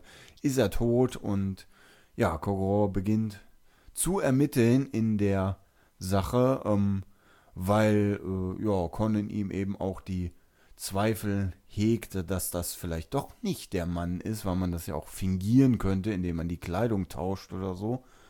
Und äh, das war bevor der DNA-Abgleich halt feststand. Und deswegen hatte Kogoro sich daran gemacht zu ermitteln. Und dann kam eben auch raus, dass in der besagten Second-Hand-Firma, wo er gearbeitet hat, eine Person schon seit längerem nicht zur Arbeit gekommen ist und nicht erschienen ist. Und dann sehen sie sich bei der Person zu Hause um und ja, stellen dann halt fest, dass bestimmte Dinge fehlen und ja, er selber ist nicht aufzufinden und ja, Conan erinnert sich dann beim Begehen der bekannten Örtlichkeiten, also der Second-Hand-Firma auf dem Firmengelände, fällt ihm irgendwie was Seltsames auf und er findet dann, das sei an dieser Stelle nochmal erwähnt oder zum ersten Mal genannt, äh, er findet einen Geheimraum, eine geheime Tür und ja, was sich da alles drin ereignet, das wird an dieser Stelle gemeinerweise nicht erzählt. ja, ähm, deswegen äh, da dann wird auf die, verweise ich gern auf die Episoden oder die entsprechenden Newsartikel, dass man da entsprechend selber nochmal reinschaut und sich dann ein Bild von der ganzen Sache macht und auch um zu erfahren, was denn in dem Geheimraum passiert. ja, wahrscheinlich viele geheime Sachen.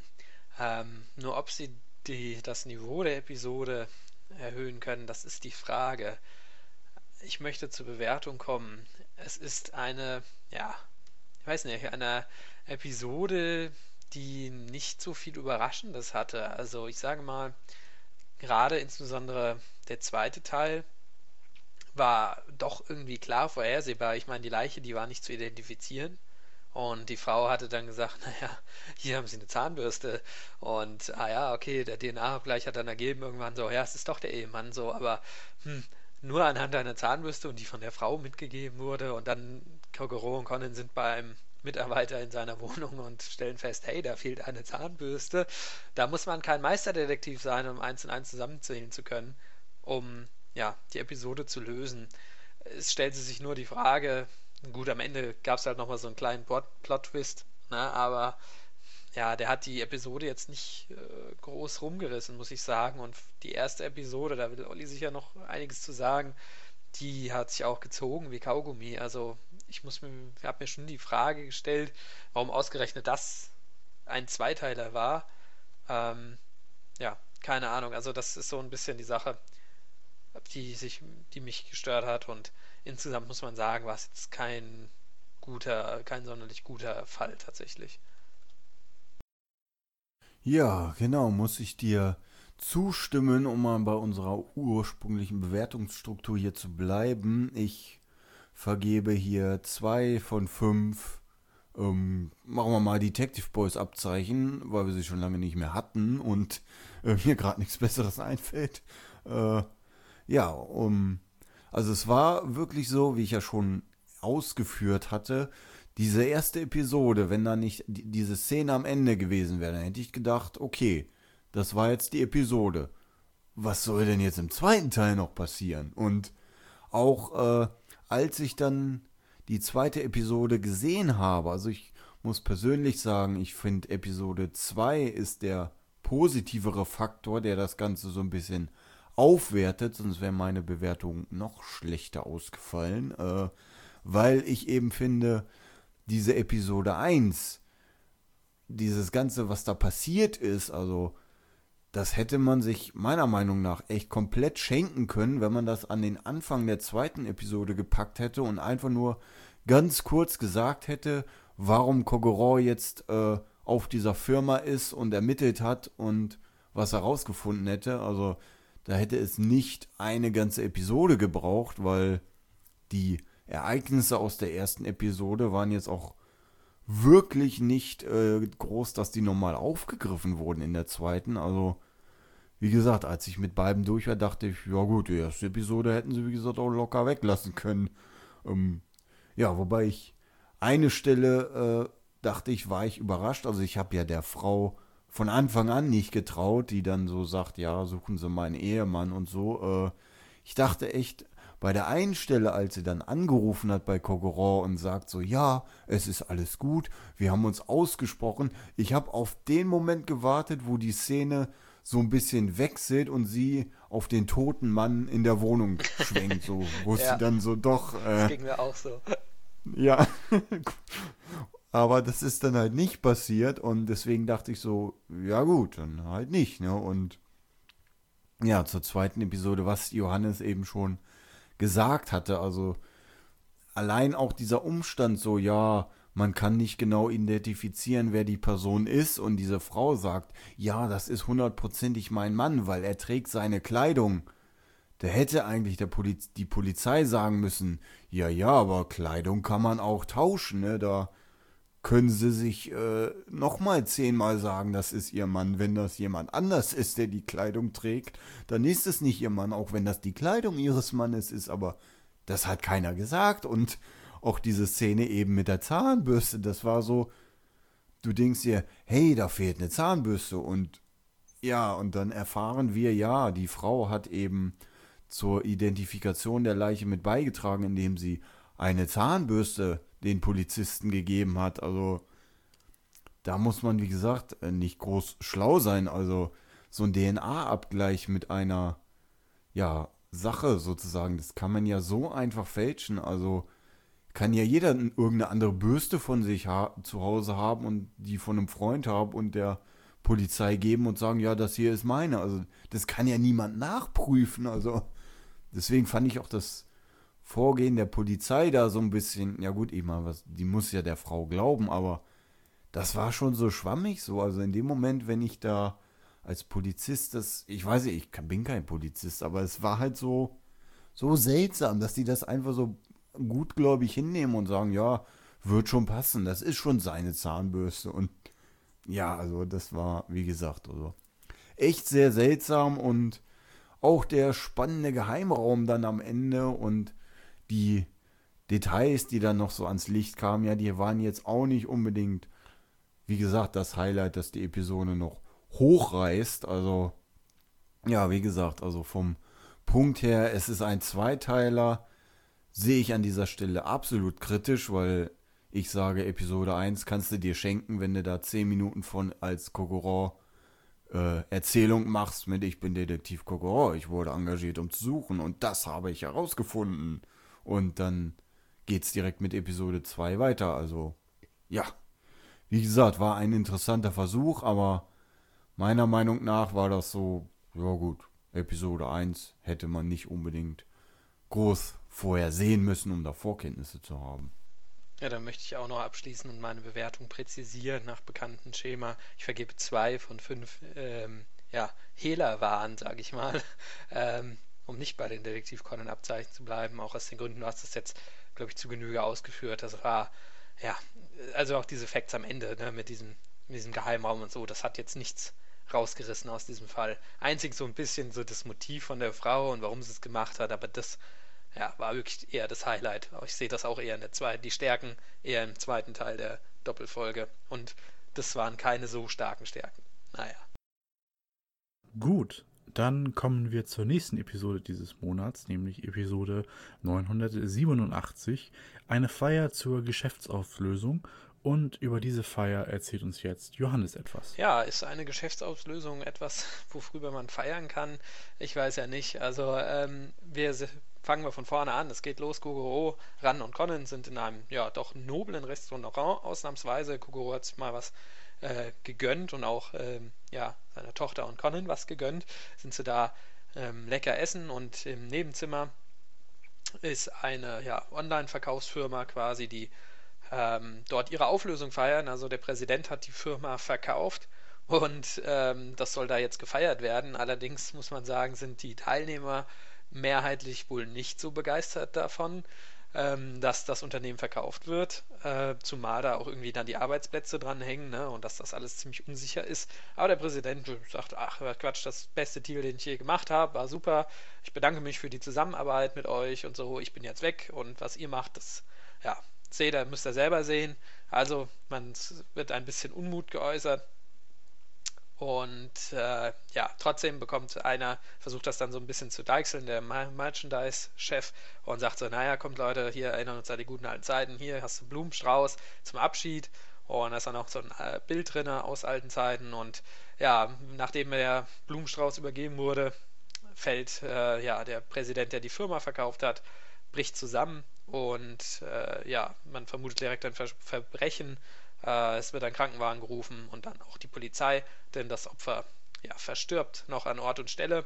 Kogoro ist dann auch mit dabei äh, dazugeeilt und ja, Megure und Takagi sind vor Ort und versuchen da den Tathergang zu rekonstruieren. Es stellt sich heraus, dass jeder diesen Blumenstrauß vorher in der Hand gehabt hat. Man äh, hätte ihn, also das war dann die Tatwaffe, das wurde auch rekonstruiert mit anhand einer Nadel, die im Blumenstrauß gesteckt hat, die den das Opfer am Hals vergiftet haben soll, wie das passiert sein soll, ohne dass er es selbst gemerkt hat oder jemand anders, dass da eine giftige Nadel aus so einem Blumenstrauß rauskommt und er sich das auch noch in den Hals stecht. Keine Ahnung, also wie das passiert sein soll, das erschließt es mir überhaupt nicht. Aber gut, es ist wohl so passiert. Con ist aufgefallen, dass er halt eine Vergiftung da am Hals hat. Okay, das Opfer ist gestorben, äh, jeder hätte es präparieren können, so diese Tatwaffe. Ähm, okay, also müssen alle Leute, die im Raum waren, befragt werden. Es stellt sich natürlich, wie sollte es anders raus äh, sein, dass die vier Leute äh, alle ein Motiv haben gegenüber dem ja, gegenüber dem Opfer, ein Motiv ihn umzubringen. Natürlich äh, Job, Jobverlust, der gedroht hat. Der eine hat immer viel Geld geliehen, ja, der andere, die andere hatte eine Liebschaft, lauter so typische Motive halt, die in Frage kommen könnten. Und ja, man versucht, das irgendwie in ein Bild zu bringen. Kogoro hat sich schon auf jemanden verschossen. Äh, kurzerhand muss er aber seine ja, Meinung revidieren, denn äh, eine Restaurantangestellte kann aussagen, ja, hm, also der Blumenstrauß, der lag auch kurz bevor die Veranstaltung losging hier draußen und ich habe den langen, hageren Mann gesehen, wie er da dran rumgebastelt hat und rumgemacht hat am Blumenstrauß. Das fand ich schon ein bisschen komisch und dann sagten sie, naja, dann muss er ja der Täter sein und machen sich in diesem Gebäude auf die Suche nach dem Täter, denn der hat sich von der Gruppe äh, abgesondert.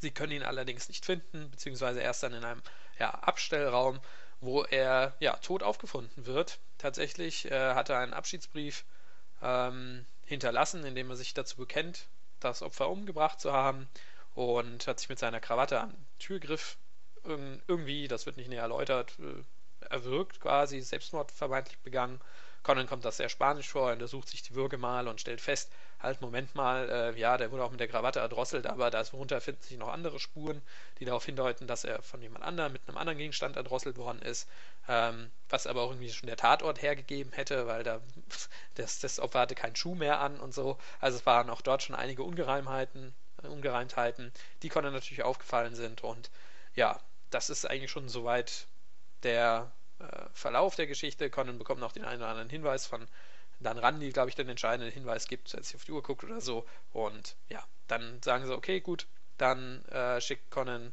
kurzerhand Kokoro in diesem Abstellraum schlafen, lässt alle zu sich rufen und fängt an, den Fall aufzulösen und kann klären, wenn der, wer denn von den übrig gebliebenen drei Verdächtigen denn der wirkliche Täter ist und ähm, ob der Täter dann beide Opfer umgebracht hat oder ob ähm, das Opfer im Abstellraum tatsächlich ähm, den Blumenstrauß tödlich manipuliert hat oder was seine Intention war. Das kommt dann so ein bisschen raus und wird dann von Conan so aufgeklärt.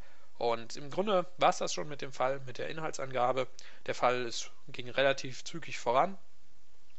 Muss sagen, mm, er hatte mir dann zwischenzeitlich, um zur Bewertung zu kommen, hat er so ein bisschen seine Tiefe gehabt. So. Also ich hatte das ja eben auch in der Beschreibung schon ein bisschen herausgebracht. Es gab so ganz viele Sachen, die wurden so angedeutet und kurz gesagt, so ja, also der ist von dieser Nadel umgebracht worden, aber wie und wer wann da jetzt genau an dem Blumenstrauß rumgemacht hatte, wurde gar nicht klar rausgestellt. So, man konnte irgendwie gar nicht so wirklich miträtseln und mh, mm, im Endeffekt ist man so wie der, Zus ist der Zuschauer, so wie die anderen darauf gekommen, naja, im Endeffekt war der entscheidende Hinge Hinweis von einer Restaurantangestellten, die gesagt hat, ja, er hat da einen Blumenstrauß rumgemacht und das war dann die Tataufklärung und ansonsten so, okay, ja, dann daraus hat sich das ergeben. Nur wer hat den jetzt umgebracht oder war es Selbstmord oder nicht? Das, da war dann irgendwie doch irgendwie die Zeit ein bisschen zu kurz, um das noch gut auszuführen und gut auszuschmücken, die Story gut zu entwickeln.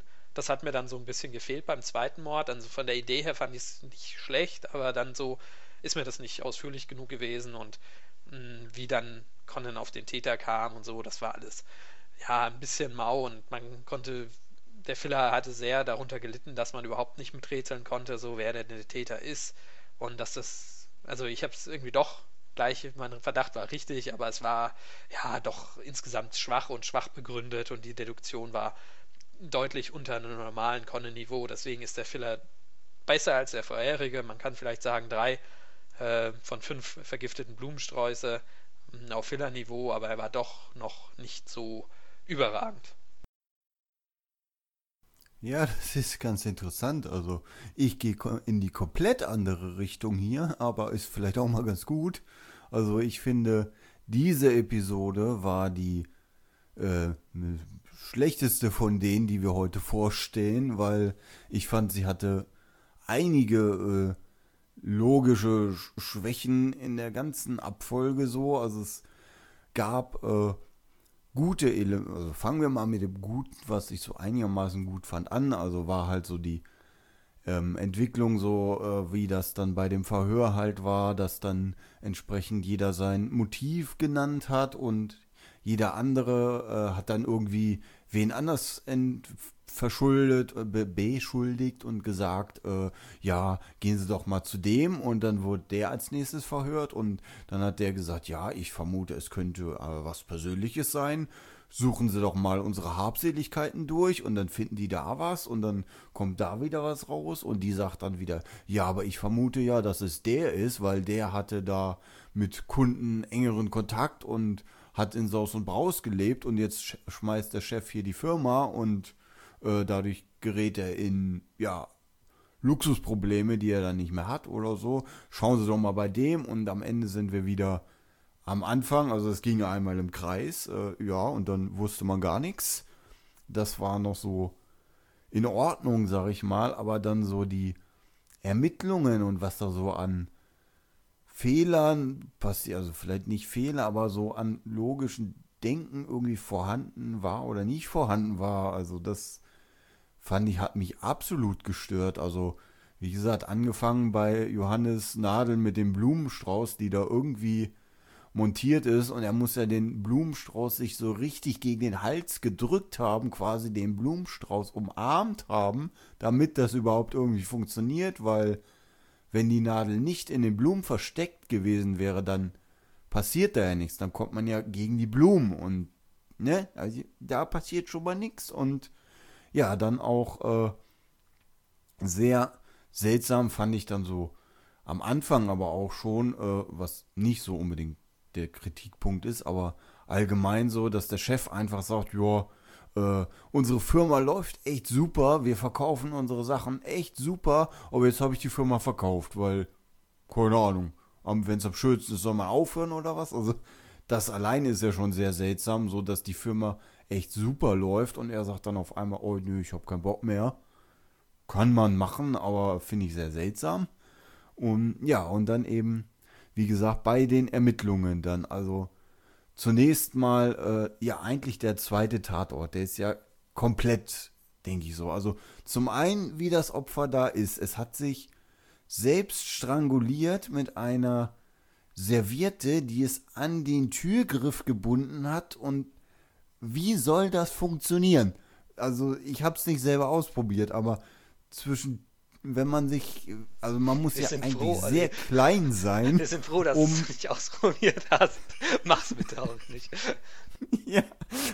Aber, ne, also, äh, diese, es ist, er ist ja eine sehr große Person und jeder weiß, wie so ein Türklink ge gebaut ist und das kann, wie kann man sich, da kann man sich eigentlich gar nicht selber mit erdrosseln. Also, wie das funktionieren soll, das kapiere ich nicht. Und das hat die Leute überhaupt nicht interessiert.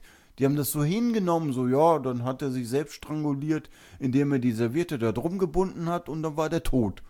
Und dann die fragen nicht, hm, das ist aber seltsam, wie soll denn das so gehen? Und auch dann der Tatort an sich, der zweite, der wurde ja gar nicht untersucht. Also da war dieser Mann, dann haben sie da so ihre Schilder aufgestellt mit Beweismaterial A und B und C und haben aber überhaupt keine Untersuchungen angestellt, wo man allein schon beim ersten Hinsehen sieht, oh, da liegt ein Schuh und da ist eine Schleifspur. Also irgendwas muss ja passiert sein. Aber das fragen die sich auch gar nicht. Das wird einfach irgendwie so hingenommen. Und als dann die Fallaufklärung mit dem schlafenden Kogoro beginnt, sagt er so, ja, Takagi, wenn Sie mal äh, in die Mitte des Raumes gehen und sich den Teppich genauer ansehen, ja, stimmt, da ist eine Schleifspur. Und als ob er das da erst gesehen hätte.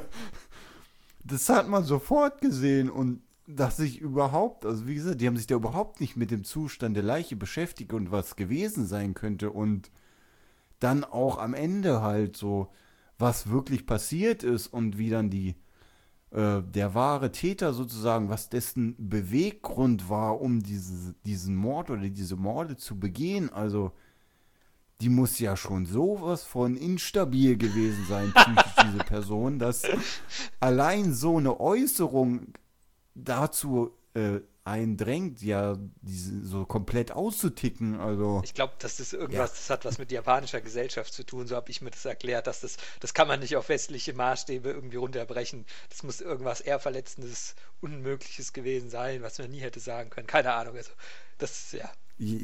Ja, irgendwie so, also es muss irgendwie sowas mit Ehre und so, damit kann man sich das vielleicht noch erklären, aber wie gesagt, so jetzt vom Sehen her, also wir hatten schon einige Motive, wo man so dachte, okay, sie hat jetzt den Typ umgebracht, weil der äh, nicht wollte, dass ihre Olivenbaumzweige auf das Grundstück ragen und hat ihn deshalb mit dem Spaten erschlagen.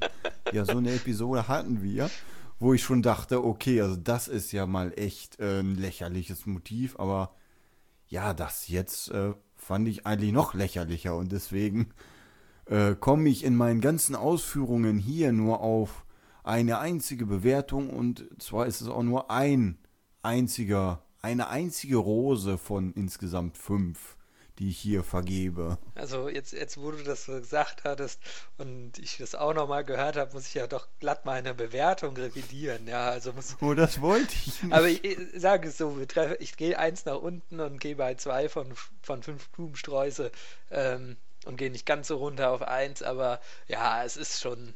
Du hast viele gute Punkte angesprochen, die durchaus eine Rolle spielen und die, ja, bei der, also bei der Wertung eine Rolle spielen müssen, ja, wo ich da vielleicht noch ein bisschen großzügiger gewesen bin, was ich nicht hätte sein dürfen, ähm, weil sie doch gravierend sind. Gerade diese Logik-Sachen, das war echt übel. Und das, was du gesagt hattest mit dem, der, es wurde ja noch angesprochen, dass der Mann besonders groß ist und wie er sich dann der Türklinke selbst erhängt hat, haben soll. Also das, ja, war verrückt. Ja, und ich fand halt auch, es fehlte halt einfach dieser die Untersuchung des zweiten Tatorts Mit komplett. Takagi, das, wurde gar das, nichts das, das war wirklich eine gute Szene. Das ist mir auch so aufgefallen. Ich dachte so, what? Wie kannst du das nicht sehen? Er hatte keinen Schuh an. Warum ist das vorher niemandem aufgefallen? Und er liegt da noch. Und die Schleifspur. Und naja, okay. Ah. Ich will mich jetzt nicht zu weit aufregen, nicht, dass ich dann noch bei 1 von 5 lande. Dann hoffen wir mal, dass die nächste Episode ein bisschen besser ist und wir nicht schon wieder bei der 1 von 5 landen. Denn in Episode 988 geht es um einige streitende Mädchen. Und zu dieser Episode erzählt uns nochmal Johannes. Ja, etwas. mit Pop-Idols, die auf einer Bühne stehen und ein bisschen Show machen und knapp bekleidet sind. Da bin ich auf jeden Fall äh, vorm Bildschirm und habe mir die Episode natürlich ganz genau angeschaut. Und äh, ja, wir sind mit Sonoko ran und Conan in einem Einkaufszentrum unterwegs und ähm, sie sehen eine kleine Bühnenshow, auf der diese Idols äh, ja, so ein neues Produkt präsentieren, so eine Robbe ist das. Und ähm, die haben einmal so die, das Produkt selbst vor der Hand und stellen das so ein bisschen auf der Bühne showmäßig vor. Es gibt noch ein Maskottchen, das da tanzt. Alles super toll. Ähm, allerdings wird äh, Conan von einem ja, Passanten dort, der da auch zuguckt, versehentlich umgestoßen und Conan schlägt sich dabei das Knie auf, muss entsprechend versorgt werden und sie gehen in ein Einkaufszentrum und dort ist ein ja, Manager, der sich ein bisschen um die kümmert und da ein paar Getränke auf den Tisch stellt und sagt so, ja, hier, es tut mir leid und Fräulein Sonneko, hätten Sie doch gesagt, dass Sie herkommen, dann hätten wir für Sie was arrangiert und pipapo. Also die scheinen sich da doch irgendwie zu kennen, aber Sonneko sagt, nee, nee, alles kein Problem, ich will ja eh hier nur shoppen gehen und mir die Sachen selber aussuchen und brauche da keine Arrangements, die vorgefertigt sind für mich. Und äh, ja, dann trinken die da noch so ein bisschen Kaffee, während äh, Conan sein Pflaster kriegt und bekommen allerdings dann mit, wie nebenan diese Idols ja, reingehen und ja, nicht nur Show machen und auf der Bühne stehen, nein, die transportieren auch Pakete und äh, transportieren diese Pakete dann in diesen Aufenthaltsraum oder transportieren sie da raus, ich weiß es nicht genau. Ähm, und ja, da kommt es zum Streit zwischen äh, ja, einem Idol und den anderen die sich so ein bisschen aufregt und die Arbeit ein wenig verweigert und sagt so, ja, ich bin ja bald ein großer Star und ich habe jetzt einen Werbespot und gerade die Nägel lackiert, ich möchte nicht arbeiten, zettelt da ja einen Streit an und ja, stellt auch einer äh, Kollegin dann ein Bein, die dann hinfällt und es kommt so, naja, fast zu einer Rangelei unter den Damen und eine wirft dann so eine Robbe dann auch weg und die landet dann auf dem Tisch von Conan Ran und Sonoko, die da ihre Getränke stehen haben und kommt dann eine von den Damen und sagt, es tut mir total leid und waren, entschuldigen Sie bitte, dass das so passiert ist. Und ähm, ja, dann machen sie sich so alle so ein bisschen ihre Wege, äh, ja, teilen sich dann quasi so ein bisschen. Und ähm, ja, als sie dann äh, Conan ran und Sonoko dann irgendwo anstehen, schon seit einer halben Stunde, um irgendein Produkt zu kaufen, hören sie dann äh, plötzlich einen Idol, von das sie eben getroffen hatten, äh, schreien Conan rennt direkt zu ihr und ja, bemerkt dann in einem ähm, Lagerraum, dass dort ähm, das Idol, das den Streit angezettelt hatte, das rote Idol, das ist gestürzt und liegt dort regungslos am Boden. Und wie sollte es anders sein bei Conan? Es handelt sich natürlich um ein Verbrechen, das dort begangen wurde. Die Polizei kommt hinzu, wieder ist Megure und Takagi mit an Bord, die versuchen, den Fall aufzuklären. Ran, äh, beziehungsweise Conan kann da jetzt, weil Kogoro nicht dabei ist, nur so ein bisschen am Rande immer mitwirken, kann so mal ein bisschen Tür aufmachen, lauscht da ein bisschen, auch die anderen, äh, Ran zum Beispiel und so, und Sonoko auch, versuchen da ein bisschen mitzulauschen, was ist denn so äh, Stand der Dinge? Und tatsächlich hat sie die Person, das gelbe Idol, die ähm, das spätere Mordopfer gefunden hatte, einen Zettel bekommen, wo dann draufsteht, ich treffe dich im Lagerraum, pipapo und ähm, ja, das rückt sie natürlich schwer in Verdacht und äh, das Idol, es wird dann ein bisschen erklärt, das Idol ist von einem Gerüst gestoßen oder gefallen. Das wurde, Gerüst wurde wohl manipuliert. Es handelt sich also zweifelsohne um ein Verbrechen und da sie sich mit dem späteren Opfer dort treffen wollte, genau zur Tatzeit und sie dann da war, als sie dort gestürzt ist, ja, war klar, dass äh, sie dann in dieses gelbe Idol dann in ja, nähere ja, Untersuchungen durchgeführt werden, mussten sie dann dringenden Tatverdacht gegen sie hatten. Und äh, Conan kommt das alles aber irgendwie ein bisschen spanisch vor, er guckt sich das nochmal genau an, merkt dann, ähm, dass dort noch ein ja, abgebrochener Fingernagel vom Opfer liegt, oben bei so Paketen. Und äh, Ran kommt auch noch hinzu, die ihn eigentlich ermahnen wollte, bitte geh nicht in den abgesperrten Tatort, läuft dann selber rein. Und äh, dann kommt es zu einer brenzligen Szene, als die Kartons drohen umzustürzen. Und Conan schubst Ran dann nochmal äh, beiseite. Es passiert allerdings nichts. Und äh, Conan stellt fest, dass mh, hm, um diese Pakete zu bewegen, noch eine zweite Person erforderlich äh, gewesen ist. Und ähm, das lässt ihn so ein bisschen zweifeln am Tathergang, wie er sich so darstellt und dass dann ähm, nur jemand da dieses Gerüst manipuliert hatte und ja, dann äh, geht es dann weiter, dass äh, Conan noch ein bisschen den Tatort untersucht und äh, dann auch schnell zur Lösung kommt, als er dann die Robben, die sich dort befinden, irgendwie ähm, sieht und ihm fällt da eine Robbe ganz besonders auf. Und äh, ja, das war die Robbe ganz am Anfang in diesem Aufenthaltsraum, die durch die Getränke ähm, ein paar Flecken bekommen hatte und das lässt ihn dann auch schließen, wer denn, denn genau der Täter sein muss.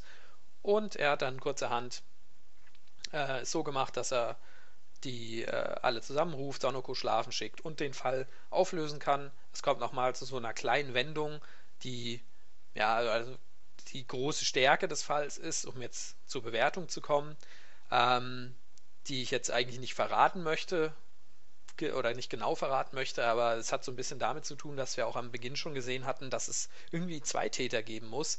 Ähm, und naja, wenn da jetzt von den drei, die noch leben, eine beschuldigt wird, dann könnte man ja vermuten, dass die anderen beiden dann zwingend die Täter sein müssen. Ähm, aber dem ist nicht so. Und das macht den Fall doch wieder ganz interessant. Ähm, mir hat sich nicht ganz erschlossen, warum man dafür zwingend zwei Personen brauchte, um diese Pakete zu bewegen. Einer muss den Kran bewegen, einer muss oben auf dem Gerüst stehen. Okay, ja, aber das, das hat sich mir nicht hundertprozentig erschlossen, was eher so eine Schwäche ist. Andererseits, okay, ähm, und auch die Robbe, welche Rolle die jetzt genau gespielt hat, warum die zwingend notwendig war und warum das der unumstößliche Beweis gewesen ist. Ja, gut, dass die Robbe dort platziert wurde, das ist dann so ein Widerspruch zu einer Aussage, die die Person vorher getätigt hätte, hatte, dass sie gesagt hat, ich war nie in, dem, äh, in diesem Lagerraum drinne gewesen. Okay, ja, also das, das, das war eher so eine Schwäche, sage ich mal, aber diesen Plot-Twist am Ende ähm, und wie das gedacht war und geplant war, dieses Verbrechen und warum es so geplant wurde, das fand ich dann doch ganz interessant, weil es auch ja doch sehr brutal, sage ich mal, ist und nicht so zu diesen Idols so vom Typ, was man erwarten würde, nicht so reinpasst. Deswegen hat es mir doch ganz gut gefallen und ähm, hier möchte ich schon, ich bin gespannt, was Olli dann gleich da, dagegen sagt oder dafür sagt, aber ich würde schon sagen, ähm, dass das auch eher ein Fall war, der ein bisschen besser gewesen ist als der also als der erste auf jeden Fall ähm, und eigentlich auch besser war als der zweite. Ähm, deswegen würde ich sagen, hier, dass das sind auf jeden Fall, da werde ich wahrscheinlich, also da werde ich auch bleiben, drei von äh, fünf Idols, ähm, die man hier vergeben kann und am Ende erwartet uns auch noch so eine kleine lustige Szene mit ähm, Conan und äh, Ran Sonoko, die da, beziehungsweise Ran, die da noch als Idol mitwirkt, dann auf der Bühne, weil dann halt die Idols fehlen und äh, Sonoko in dem Kostüm drin steckt. So, das war ganz noch ganz lustig zum Abschluss, das ja sicherlich auch dazu beiträgt, dass die Bewertung eher Richtung 3 von 5 ähm, Idols geht. Aber wie siehst du das denn, Olli? Ja, da sind wir uns dann mal wieder einig. Also ich äh, persönlich sage, diese Episode ist die beste, die uns diesen Monat äh, ja, zutage gekommen ist, die man uns gezeigt hat. Ähm, ja, bin hier auch bei drei von fünf Idols, hatte ich glaube ich schon mal gesagt, kann man nicht oft genug sagen. Also, wie du schon gesagt hast, Idols sind ja immer gut. Äh, nein. Aber es ist auf jeden Fall äh, mir zum einen äh, sehr gefallen halt das Setting an sich, weil es halt wirklich eine in Japan eine alltägliche Situation ist, äh, weil ja, da kann man durchaus schon mal dann irgendwie durch die Stadt gehen und auf einmal treten da irgendwelche Idols und Bands auf und machen da halt ein bisschen Musik, obwohl die eigentlich keiner kennt, aber die halt da so ein bisschen bekannt werden wollen und da machen die auch so ein bisschen Show und so. Also das war, fühlte ich mich sehr an meine eigene Japan-Reise erinnert und auch eben, dass sie da dann das Produkt bewerben und so, das war ganz gut und ja, auch dann so das Private, was dann so mit reinmischt, dass die sich da gestritten haben und die eine ist so richtig arrogant und sich eigentlich zu schade für das Ganze und dann so wie dieses ganze Motiv aufgebaut wurde, dass sie der einen quasi den Job weggeschnappt hat, weil die sich da auch beworben hatte bei diesem Casting und dann eben nicht sie ausgewählt wurde, sondern eben ihre Konkurrentin, die sich so blöd benimmt und sie die halt so ein bisschen mit aufzieht und dann sind die alle böse auf sie und ja, kommt halt wie es kommen muss, dass eben diese Person dann gestorben ist, aber wie das Ganze dann halt passiert ist und was noch so im Hintergrund dann gelaufen ist und ja, wie diese Fährten halt alle gelegt wurden, um halt die eine Person zu beschuldigen, das ja, fand ich dann doch sehr interessant, wie sich das so zugespitzt hat und dachte mir halt irgendwie, ja, das ist eigentlich alles zu eindeutig, das kann sie gar nicht gewesen sein, aber wie es dann eben letztendlich wirklich passiert ist, da bin ich halt persönlich nicht drauf gekommen. Und ja, dann so fand ich das deswegen ja so ganz gut. Auch die Szene eben am Ende, die Johannes schon erwähnt hatte, wo dann quasi Ran und Sonoko mit einspringen, weil eben ja zwei von den Aldils eben nicht mehr dabei sind. Äh, war dann auch eine nette Abschlussszene. Ja, natürlich hat auch diese Episode so ein paar Schwächen und die möchte ich hier auch nochmal beleuchten, auch wenn die sich nicht, äh, ja, nicht dazu führen, dass meine Bewertung sich noch ändert, aber ich möchte es trotzdem halt erwähnen, weil ich es auch sehr merkwürdig halt fand. Zum einen eben, ja, wie das Opfer halt zu Tode gekommen ist, dass es eben auf diesem Gerüst stand und dann hat es da eben so irgendwelche Geräusche gegeben und sie wollte halt da hingucken, aber wenn ich auf so einem Gerüst stehe, vielleicht ist das auch nur bei mir so, weil ich immer Angst habe, irgendwo runterzufallen, äh, aber wenn ich da so stehen würde und dann höre ich da hinten irgendwas und ich versuche da hinzugucken, dann gehe ich nicht auf irgend so ein komisches Gitter, wo man durchsehen kann, in der Hoffnung, da hinten irgendwas zu entdecken. Also das fand ich schon, ja, sehr seltsam, dass sie sich halt so verhalten hat, so, oh ja, ich gehe mal bis zum letzten Punkt und gucke, ob ich was sehen kann, anstatt dass sie einfach wieder runtergeht und da persönlich hingeht, aber gut.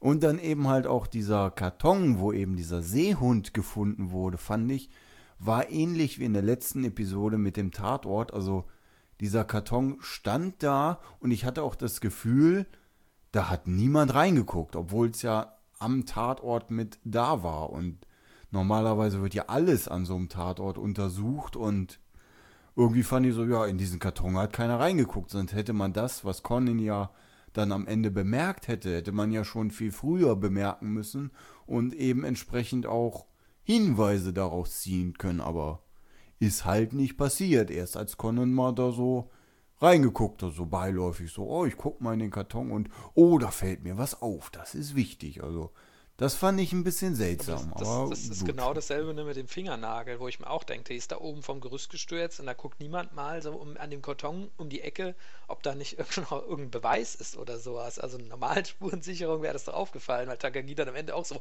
oh, was ist denn das? Hier ist ja Farbe an diesem Band und hey, da liegt ja noch ein Fingernagel. Hm. Das kam ja auch erst ganz zum Schluss bei der Deduktion, dann, wo Conan darauf aufmerksam machen musste. Ja. Hat mich auch ein bisschen gestört. Ja, deswegen war das halt so ein bisschen. Man wundert sich halt so, aber vielleicht ist es auch bei den Filler-Episoden, vielleicht kannten die sich nicht so aus mit der Arbeit der Spurensicherung, die das gemacht haben, aber man weiß es nicht, aber trotzdem, ja, um insgesamt mal ein Fazit zu ziehen hier, war es ja doch mal wieder schön, dass man wieder in Filler-Episoden-Genuss kommen konnte. Ob nun gut oder schlecht, muss man letztendlich selber entscheiden. Aber wir hatten ja jetzt wirklich mal wieder ein paar Episoden, wo wir uns drauf freuen konnten, dass halt eben nicht immer nur Remaster lief oder komplett ausgefallen ist. Also von daher hatten wir schon ordentlich Content diesen Monat und ja, die Bewertung haben wir ja gerade so gehört, was wir so fanden. Gut, dann kommen wir zu den kommenden Episoden, denn es gab mal wieder huiuiui ähm, Fernsehzeitungen in Japan. Über das letzte Jahr war das immer ein bisschen schwierig, da konnten wir immer nicht so viel sagen, aber jetzt tatsächlich nostalgisch, nostalgisch sind wieder äh, online ähm, Einträge in Fernsehzeitungen aufgetaucht für den gesamten Monat Dezember in Japan. Toll. Deswegen können wir euch einen gesamten Überblick geben, was es so gibt. Mal wieder. Ähm, es beginnt am 5. Dezember mit Episode 989, ein einteiliger Filler über Ayumis bebildertes Tagebuch. Ähm, da haben wir ja auch schon am Ende von die streitenden Mädchen ähm, eine Preview zu sehen können, ähm, wo es eben auch, wo eben auch gezeigt wird, Ayumi, die da ihren Bilderbuch hatte mit so einer Zeichnung von Conan da auch und alles drum und dran, also ein einteiliger Filler mit den Detective Boys. Am 12. und 19. Dezember kommt ein Filler-Zweiteiler, Automatische Tragödie, Teil 1 und 2. Vielleicht irgendwas wieder mit Robotern oder irgendwas anderes, Automatik, hm, weiß man nicht. Und am 26. Dezember, ähm, was hierzu der zweite Weihnachtsfeiertag ist, Episode 992, der Fall im Machia Café. Machia sind ähm, laut einer schnellen Wikipedia-Suche äh, traditionelle Holzhäuser in japanischen Städten. Und scheinbar gibt es da auch Cafés drin. Und in einem dieser Cafés ist dann jetzt ein Fall passiert in Detektiv Conan. Also zum Jahresabschluss ähm, keine Manga-Umsetzung mehr, aber auch keine ähm, Wiederholungen oder Pausen. Das heißt, wir können uns im Dezember auf vier neue Episoden freuen. Ja, ausgezeichnet. Also ähm, besser als Wiederholung und besser als Pause. Hauptsache, wir kriegen neuen Content und wenn mal ein Fall dabei ist, der vielleicht nur ein, ein Stern von fünf bekommt, ähm, hoffe ich doch, dass die anderen besser sind und ja, gucken wir mal optimistisch in die Zukunft, würde ich sagen, insbesondere beim Zweiteiler, dass dort im ersten Teil schon mal Handlung passiert. Das wäre sicherlich nicht das Schlechteste in der automatischen Tragödie. Ob es dann jetzt um Killerroboter geht, hoffen wir mal nicht. Wir können aber, denke ich, gespannt sein. Beim Filler ist alles möglich. Von daher mal abwarten, was genau bei rumkommt. Und damit sind wir auch am Ende des letzten regulären News-Podcasts des Jahres 2020 angelangt. Ihr kennt das ja aus den vergangenen Jahren. Im Dezember, im Dezember kommt wahrscheinlich wie gewöhnlich unser Jahresrückblick. Und somit bleibt mir nur noch ähm, die Verweise wie üblich auf unsere Webpräsenzen. Hier auf connews.org informieren wir euch über alle möglichen Dinge rund um die Serie Detektiv Conan in unseren Partnerseiten, Projektseiten conwiki.org. Da, wie der Titel schon verrät, bauen wir ein sehr robustes deutsches Wiki rund um Detektiv Conan und auf conforum.org könnt ihr über alles Mögliche zum Thema Detektiv Conan diskutieren. Wir haben jetzt auch ähm, wieder die Zeit, wo wir öfter mal Threads haben über ähm, unsere Highlights des Jahres, also im Bereich Anime, Manga und so weiter. Wenn ihr darüber ähm, im Forum euch mit Leuten austauschen wollt, dann geht doch, geht doch gerne mal da rein. Ähm, wer eine äh, Discord-Umgebung bevorzugt, für den haben wir natürlich auch einen Discord-Server. Auf connews.org slash Discord findet ihr da den Invite-Link. Und ansonsten sind wir auf allen üblichen Social Media Seiten vertreten: twitter.com slash connews, facebook.com slash connews, instagram.com slash connews, youtube.com slash connews. Unterstützen geht via Patreon oder über die Amazon Reflinks. Ich sage Tschüss, wir sehen uns beim Jahresrückblick oder sonst im ersten News-Podcast im nächsten Jahre 2021. Bis zum nächsten Mal. Ja, tschüss, macht's gut. Danke fürs Reinhören. Ja, dann verabschiede ich mich auch und falls das hier der letzte News-Podcast ist, den ihr in diesem Jahr hört, dann ein schönes Weihnachtsfest und einen guten Rutsch ins neue Jahr, in dem wir uns hoffentlich wiederhören.